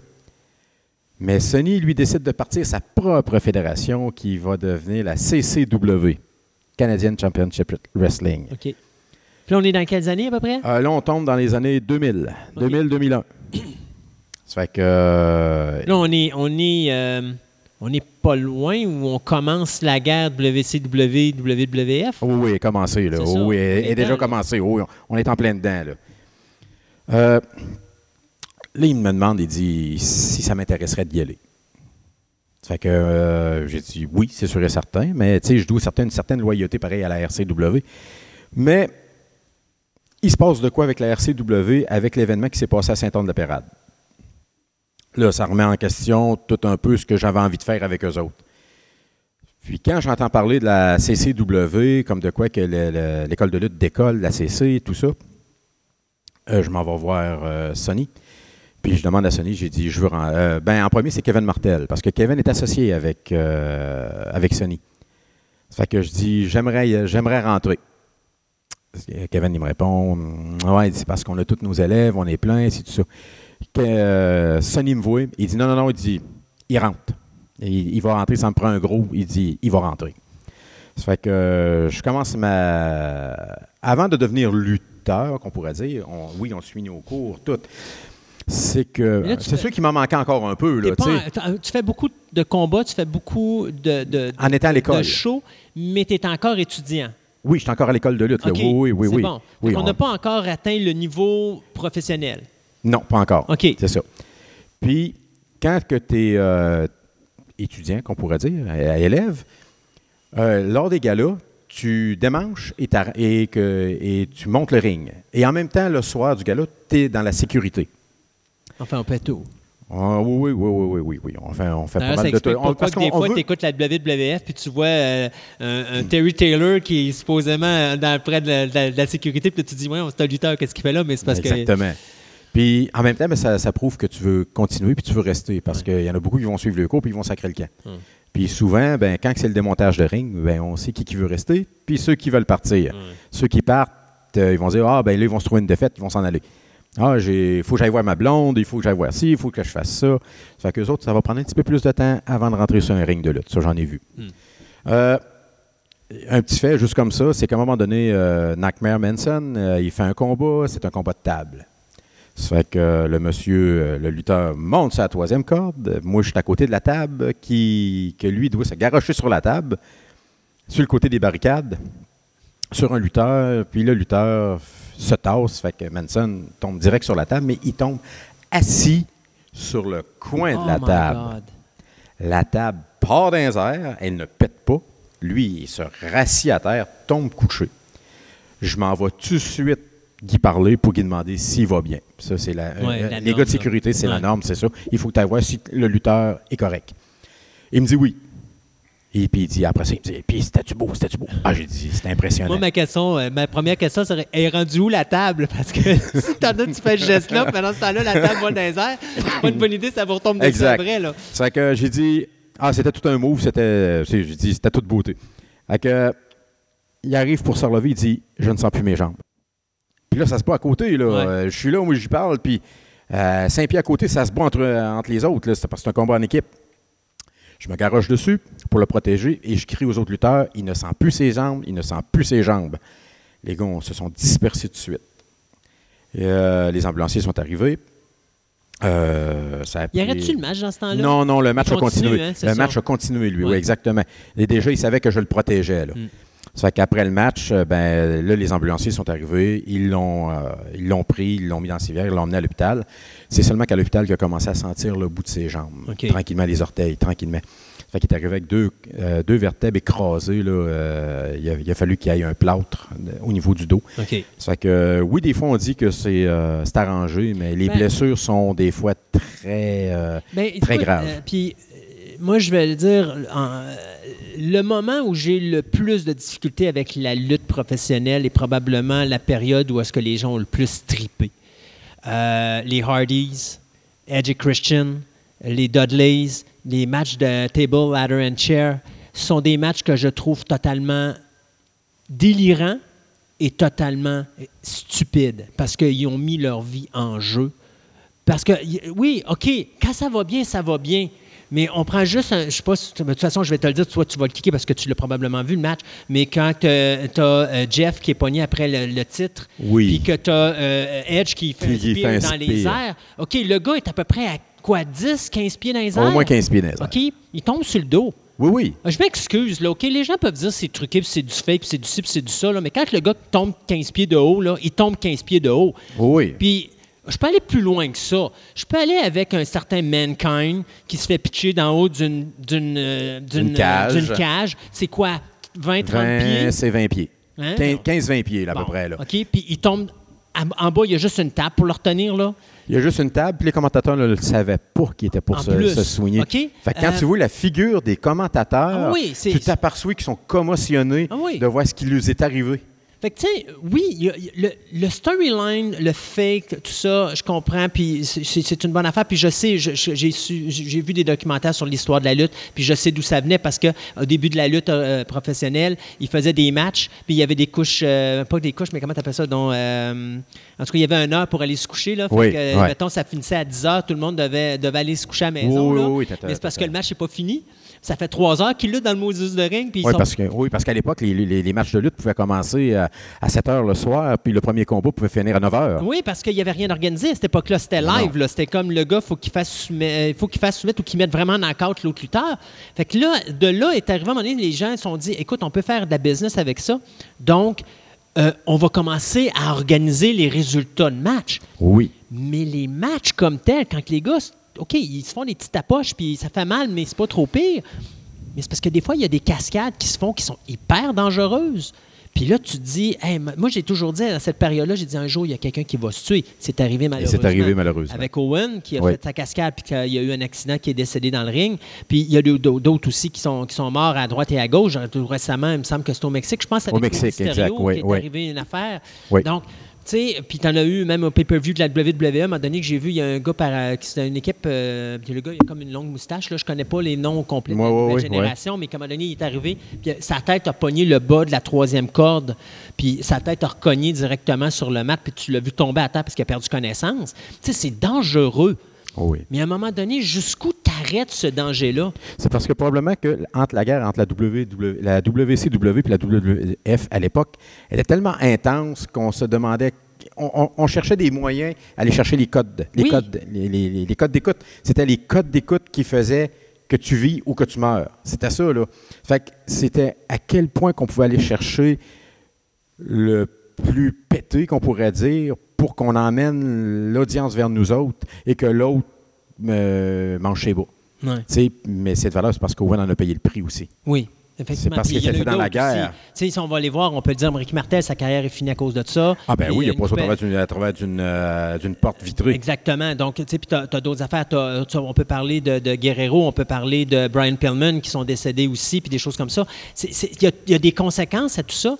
Puis, à un moment donné, je me dis, la lutte au Québec, elle ne doit pas être aussi avec ça. euh, quelque part. Ça doit être Je peux te dire qu'à la, je peux te dire qu'à la CCW, là, que quand que, euh, il y avait des combats entre euh, Kevin Martel puis euh, tu avais aussi, euh, mettons, la guerre avait pogné à un moment donné avec Sony. Écoute, euh, c'était. il y avait des échafauds de montée, puis que les gars se tiraient en bas des échafauds, puis. ça- ça- ça- écoute, c'était quelque chose, là. Réellement, je regardais ça, là, des fois, là, puis je me disais, une chance que je ne suis pas là-dedans. Da- Da- Daniel, sais-tu quoi? On prend un break. OK. Euh, c'est trop intéressant. J'ai envie de continuer. En plus, je suis un fan, tu es un fan, c'est fou. On va s'amuser. Ouais. Euh, la semaine, ben, la prochaine émission, dans deux Oui. semaines, on fait la deuxième partie de cette chronique-là parce qu'on a encore trop de choses à dire, je suis à peu près certain. On n'a Ah, pas oui, oui. parlé de ce qui se passe au Québec en lutte Non, professionnelle. non, ça c'est sûr. Puis euh, je pourrais même t'emmener un gars qui connaît la lutte, là, tu peux pas savoir comment. Il va te demander n'importe quoi dans n'importe quel match, il va te répondre comme, ça. C'est épouvantable. Une encyclopédie deux pattes. Écoute, Oui. euh, merci beaucoup. Ben, ça me fait Et plaisir. on se redit dans deux semaines euh, pour une autre chronique Ah, sur ça m'a euh, fait plaisir. la lutte professionnelle indépendante. Oui, exactement, oui.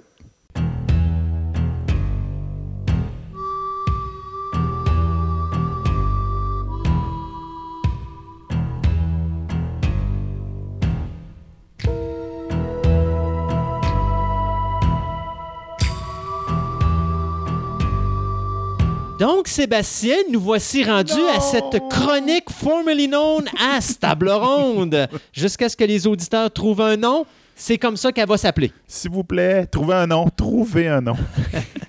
Alors, dans cette table ronde qui va durer à peu près une quinzaine de minutes, on va parler euh, des séries télé qui sont terminées.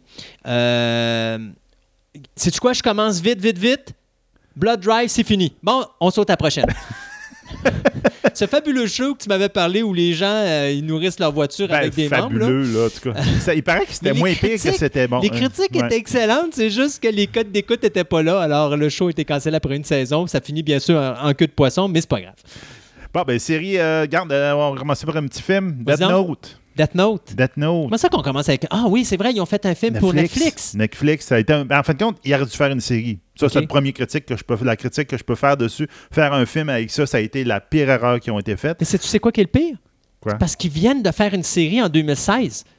Fait que je comprenais pas, moi, le film. Oui. Puis, le deuxième problème que je vois, là, c'est qu'ils ont voulu faire un remake. Ils disent, on prend la remake série, remake. là, on prend la, la série, on prend ça, puis on la, la- la montre au, au public américain. Parce que Death Note. Ça a là- été la pire oui, idée. les Death Note, pour ceux qui connaissent pas ça, c'est un manga japonais Oui. qui est devenu un animé japonais. Exactement. Ils ont fait un film avec des vrais personnages. Ils ont fait une série animée avec euh, des personnages animés. Ils ont fait l'année dernière une série télé avec des vrais personnages. Et là, ils font un film pour faire un remake du premier, de la première série de trois films et de la série télé de l'année passée. Boys, come on!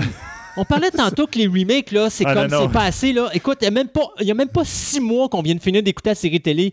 Laissez-nous le break au moins avant de faire un film de, de Ah, regarde, c'est épouvantable. En fin de compte, regarde, c'est. Moi, moi, moi c'était à oublier carrément. Là, Ça y est, j'ai cassé, j'ai cassé la On a fenêtre en 15 arrière. minutes, regarde, on n'a pas le temps. Go.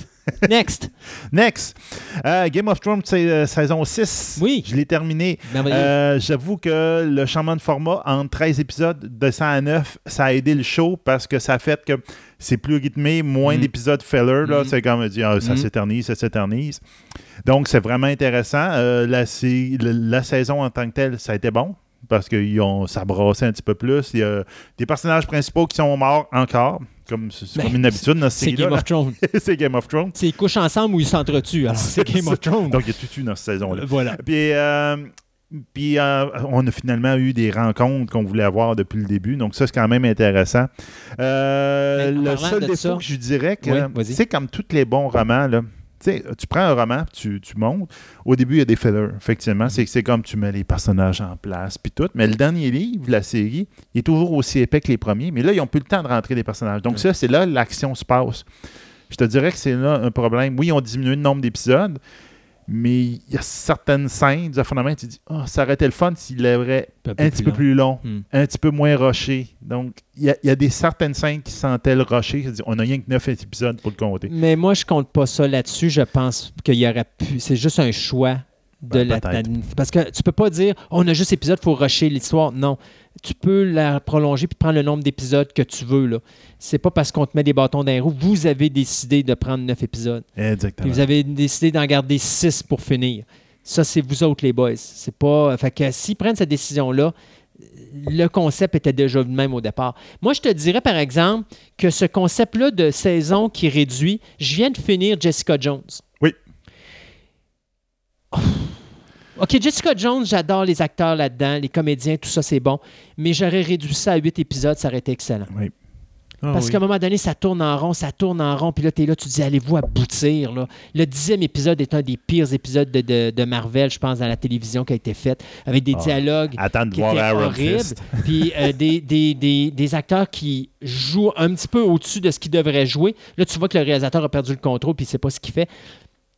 Je, je pense que le concept de diminuer les épisodes dans certaines séries n'est peut-être pas une si mauvaise Ouais. idée que ça. Et je pense que j'ai beaucoup d'espoir pour Defender parce qu'ils ont pris la décision de faire un 8 au lieu d'un 13. Ça me rassure parce que ça me. Je pense que la raison pourquoi le monde trouve c'est bon, c'est peut-être parce que justement, ils ont compressé l'histoire puis ils ont arrêté les niaiseries. Fait que euh, le concept de baisser les épisodes euh, quand c'est pas nécessaire d'en avoir 13, je trouve que c'est une bonne idée. Bon. Ah, Regarde, justement, on- de- Defender, regarde, Oui. on va t'en parler. Moi, je l'ai écouté. là. OK? Euh, effectivement, j'ai trouvé ça bien. J'ai trouvé ça intéressant. L'interaction entre les personnages euh, est intéressant. Jessica Jones qui envoie promener à peu près tous les, autres de la gang. C'est Jessica Jones, là. elle envoie promener tout le monde. Ah, mais c'est drôle, là. Mais Ah, écoute, elle a Jessica des super bonnes Jones- réactions avec Ouais. euh, Darede- Daredevil. là, Ouais, mais Jessica oh. Jones se voit dans le miroir le matin et elle s'envoie se promener elle-même. Ah oui, Alors ça, écoute, là, Mais ce que j'ai trouvé, le f- malheureusement, ce qui est la faiblesse de ce film-là, c'est qu'il s'appuie beaucoup, beaucoup sur le personnage de Iron Fist. que t'aimes pas. qui en fin de compte, c'est le plus faible de toute la gang, mais c'est celui-là que les critiques ont démoli aussi la, la, la Oui, mais tu saison. sais, tu te rappelles ce que je t'ai dit? Le problème de Netflix présentement, c'est qu'ils finissent pas une série qui sont déjà en tournage pour un autre. Tu sais, on disait à un moment donné, Ouais. peut-être qu'ils vont apprendre de leurs erreurs avec justement euh, des séries comme euh, Iron Fist et tout ça pour les prochaines séries qui s'en viennent, dont justement Jessica Jones saison 2. Mais non, parce qu'ils ont fini de filmer Jessica Jones saison 2, ils n'avaient même pas commencé de distribuer ou de présenter Defenders. Donc, comment Mm. tu fais pour apprendre de tes erreurs? Tu peux pas. Tu peux pas.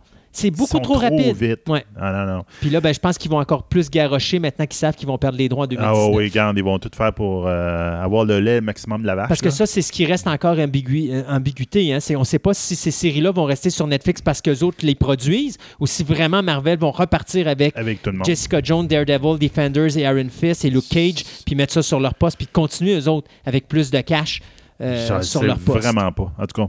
Mais ce qui est intéressant, c'est que, euh, euh, Jessica Jones, il, dans Defender, il introduit un peu le personnage pour la, la prochaine saison. Oui.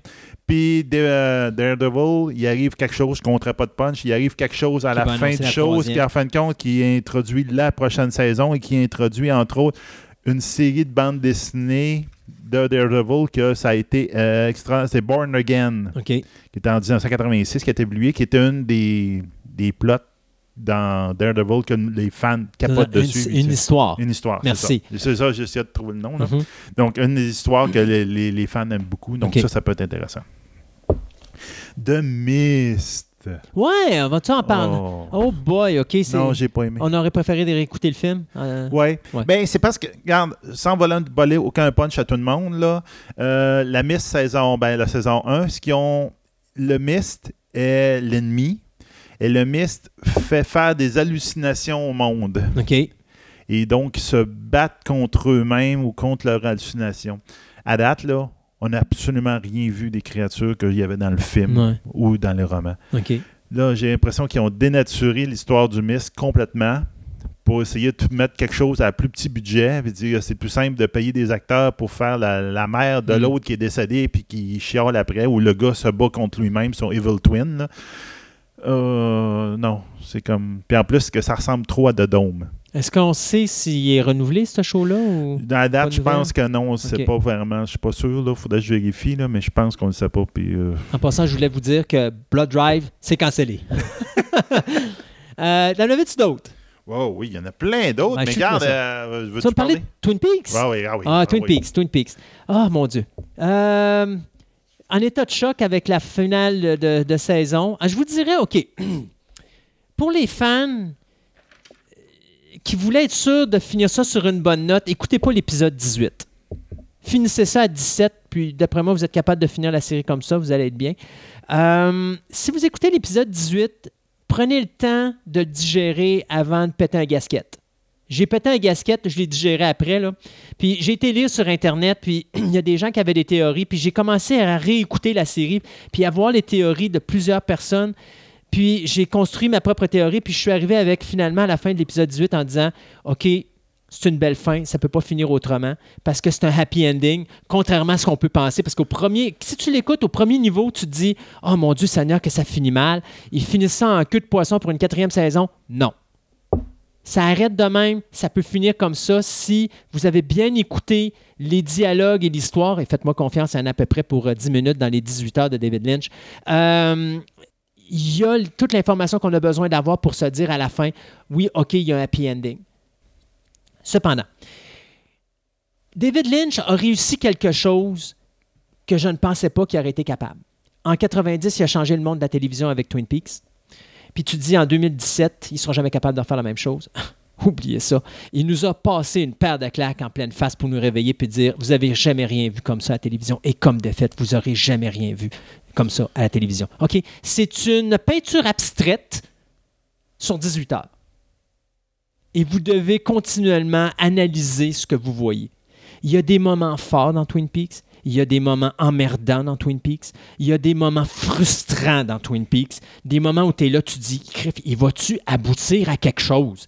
C'est long, c'est lent, ça bouge pas vite, mais quand ça bouge, ça bouge trop vite. C'est ça. C'est, vous allez passer par une gamme d'émotions pendant 18 heures pour finalement vous rendre compte que vous avez vu un peintre vous faire une peinture abstraite et finir ça à est-ce que c'est un rêve? Est-ce que les 25 dernières années de nos vies ont été un rêve? C'est ça. C'est pour les fans? C'est pour les gens qui ont trippé Twin Peaks, David Lynch, Firewalk With Me. Euh, c'est ce que vous allez aimer dans The Return, ce n'est pas pour un public général. D'ailleurs, les codes d'écoute ont été minables et exécrables. Sauf que ça a apporté le plus grand nombre de nouveaux abonnements par un show télé pour un site de streaming. C'est un record. Il y a même Netflix n'a pas été capable de battre ça. C'est vraiment là-dessus. euh, Showtime est heureux, mais Showtime ont tout de suite annoncé qu'il n'y aura pas de quatrième saison. Ça leur a coûté très cher, puis eux autres, ils ne veulent pas revivre ça. Mais euh, c'est quand même quelque chose à voir. C'est une belle peinture et c'est admirable. Ben, exact, c'est ça. Moi, j'ai eu un collègue de travail qui l'a commencé de l'écouter à partir de la première saison. Il n'avait jamais écouté avant. Première saison, il a écouté le film, etc. Puis il a tout écouté. Puis il a quand même pas détesté la dernière saison, mais il comprenait un peu les, euh, Les fans. les fans, Ouais. comme quoi que ah, les, les fans ils aiment ça de telle manière. Moi, ça me dérange, ça m'a moins dérangé, mais effectivement, les fans n'ont pas Écoute, dû aimer. tu te rappelles, je te tout. disais la semaine, ben, il y a deux semaines, je te disais, écoute, il y a un gars qui a écrit sur son Facebook la chose suivante. J'espère qu'à mon enterrement, Lynch et Frost vont être présents pour qu'ils me laissent tomber une deuxième fois. oui, c'est ça. là. Ça veut tout dire. Ah non, les fans ont détesté. Ah, il reste deux minutes. Ah. Oh! Bon, euh, Preacher. Preacher. Preacher vient de finir. Ouais. Juste. Puis euh, j'ai moins aimé la deuxième saison que la première. OK. C'est dommage. Euh, je te dirais que euh, il tourne en rond. Ouais, hein? Ça ressemble un peu à ce qu'on tu viens de dire avec euh, Twin Peaks. La deuxième saison, j'ai trouvé qu'il tournait en rond. On s'est dit, voyons, il se passe pas grand-chose. Les personnages sont intéressants, mais il y a certains personnages qui se sont comme pognés le bacon pendant une saison. Puis là, tu dis, à la fin, là, ils reviennent. Là, tu fais, oh, OK, là, c'est le temps. Là. Mm. Mais bon, c'est peut-être un peu trop tard. Peut-être qu'il va y avoir une deuxième saison. Puis ça a l'air que c'est plus- beaucoup plus proche de la bande dessinée en ce moment. Ben, peut-être que je n'étais pas le public cible pour la bande dessinée. Peut-être. Euh, oh, The Tick. J'ai écouté Oui, la mais oui, saison mais on n'a pas, on déjà parlé de ça? On, On disait que c'était pas excellent. Ben, le pilote est excellent. Ouais. Il était très bon. Là, ils ont fait la saison, ben, la saison Mhm. 1 de. s- six c'est pas loin, c'est pas beaucoup d'épisodes. épisodes après fait par Amazon. Donc, c'est le service de streaming d'Amazon qui a fait ça. Vraiment excellent. Ouais. Ça vaut la peine d'être écouté. C'est une belle comédie. Euh, tu sais, les comédies de, super-héros, etc. Là, faites-vous du un méchant plaisir avec ça. Génial. Hey, je vais parler vite, vite de deux séries québécoises que j'ai terminées. Une minute Une minute, on va te faire ça vite. Euh, première série, Victor Lessard. à oublier. Non, c'est bon. c'est bon. Mais c'est, une série, c'est une série euh, policière qui est basée sur des romans. Euh, c'est, bien, avec euh, Patrice Habitaille, entre autres. Très, très bon. Euh, il a déjà annoncé une deuxième saison. Ils ont Bon. eu des très bonnes codes d'écoute. Puis quelqu'un qui aime une série policière, ça vaut la peine. Good. Série un petit peu plus de science-fiction, Plan B. OK. Intéressant. Euh, c'est fait par Louis Morissette, joué et euh, Inter- euh, interprété interprété, par. ben, interprété, c'est lui qui est l'acteur Ouais. principal, mais en même temps, c'est réalisé aussi par lui, par Louis. Morissette. Euh, ça ressemble à un Twilight Zone. OK. Tu mettrais ça dans un épisode de Twilight Zone. Les autres, ils l'ont fait sur une mini-série, 6 épisodes à peu près, je me rappelle bien. Euh, c'est très, très bon. C'est quelqu'un qui a un service téléphonique. Il appelle là, il se dit Je veux retourner dans le temps à telle époque. OK, ça va te coûter 2 5000 C'est beau. Là, il y a deux personnes qui viennent à le ramasser, puis il se réveille. Oups Le temps est revenu où est-ce qu'il était. Puis là, il peut recommencer OK. tous les événements, mais avec sa connaissance du futur. Bonne série, ça a fait quand même quelque chose d'intéressant. Euh, ça a tellement fonctionné, il risque fort de faire une saison 2, mais c'est déjà dit, ça ne sera pas avec les mêmes personnages. OK. Ça va être juste la, la compagnie Plan B qui va faire avec d'autres personnages, il va faire d'autres choses. Donc, ça va être Sébastien? Je te coupe là. Merci Oui. beaucoup. De rien. Et euh, merci à vous, les auditeurs, d'avoir écouté cette chronique formerly known as Table Ronde. Il faut que vous nous trouviez un nom, là. Il bougonne. Ouais, du huitième épisode de, de, c'est fantastique. Alors, merci beaucoup tout le monde et puis on se dit à la prochaine. Bye. Bye.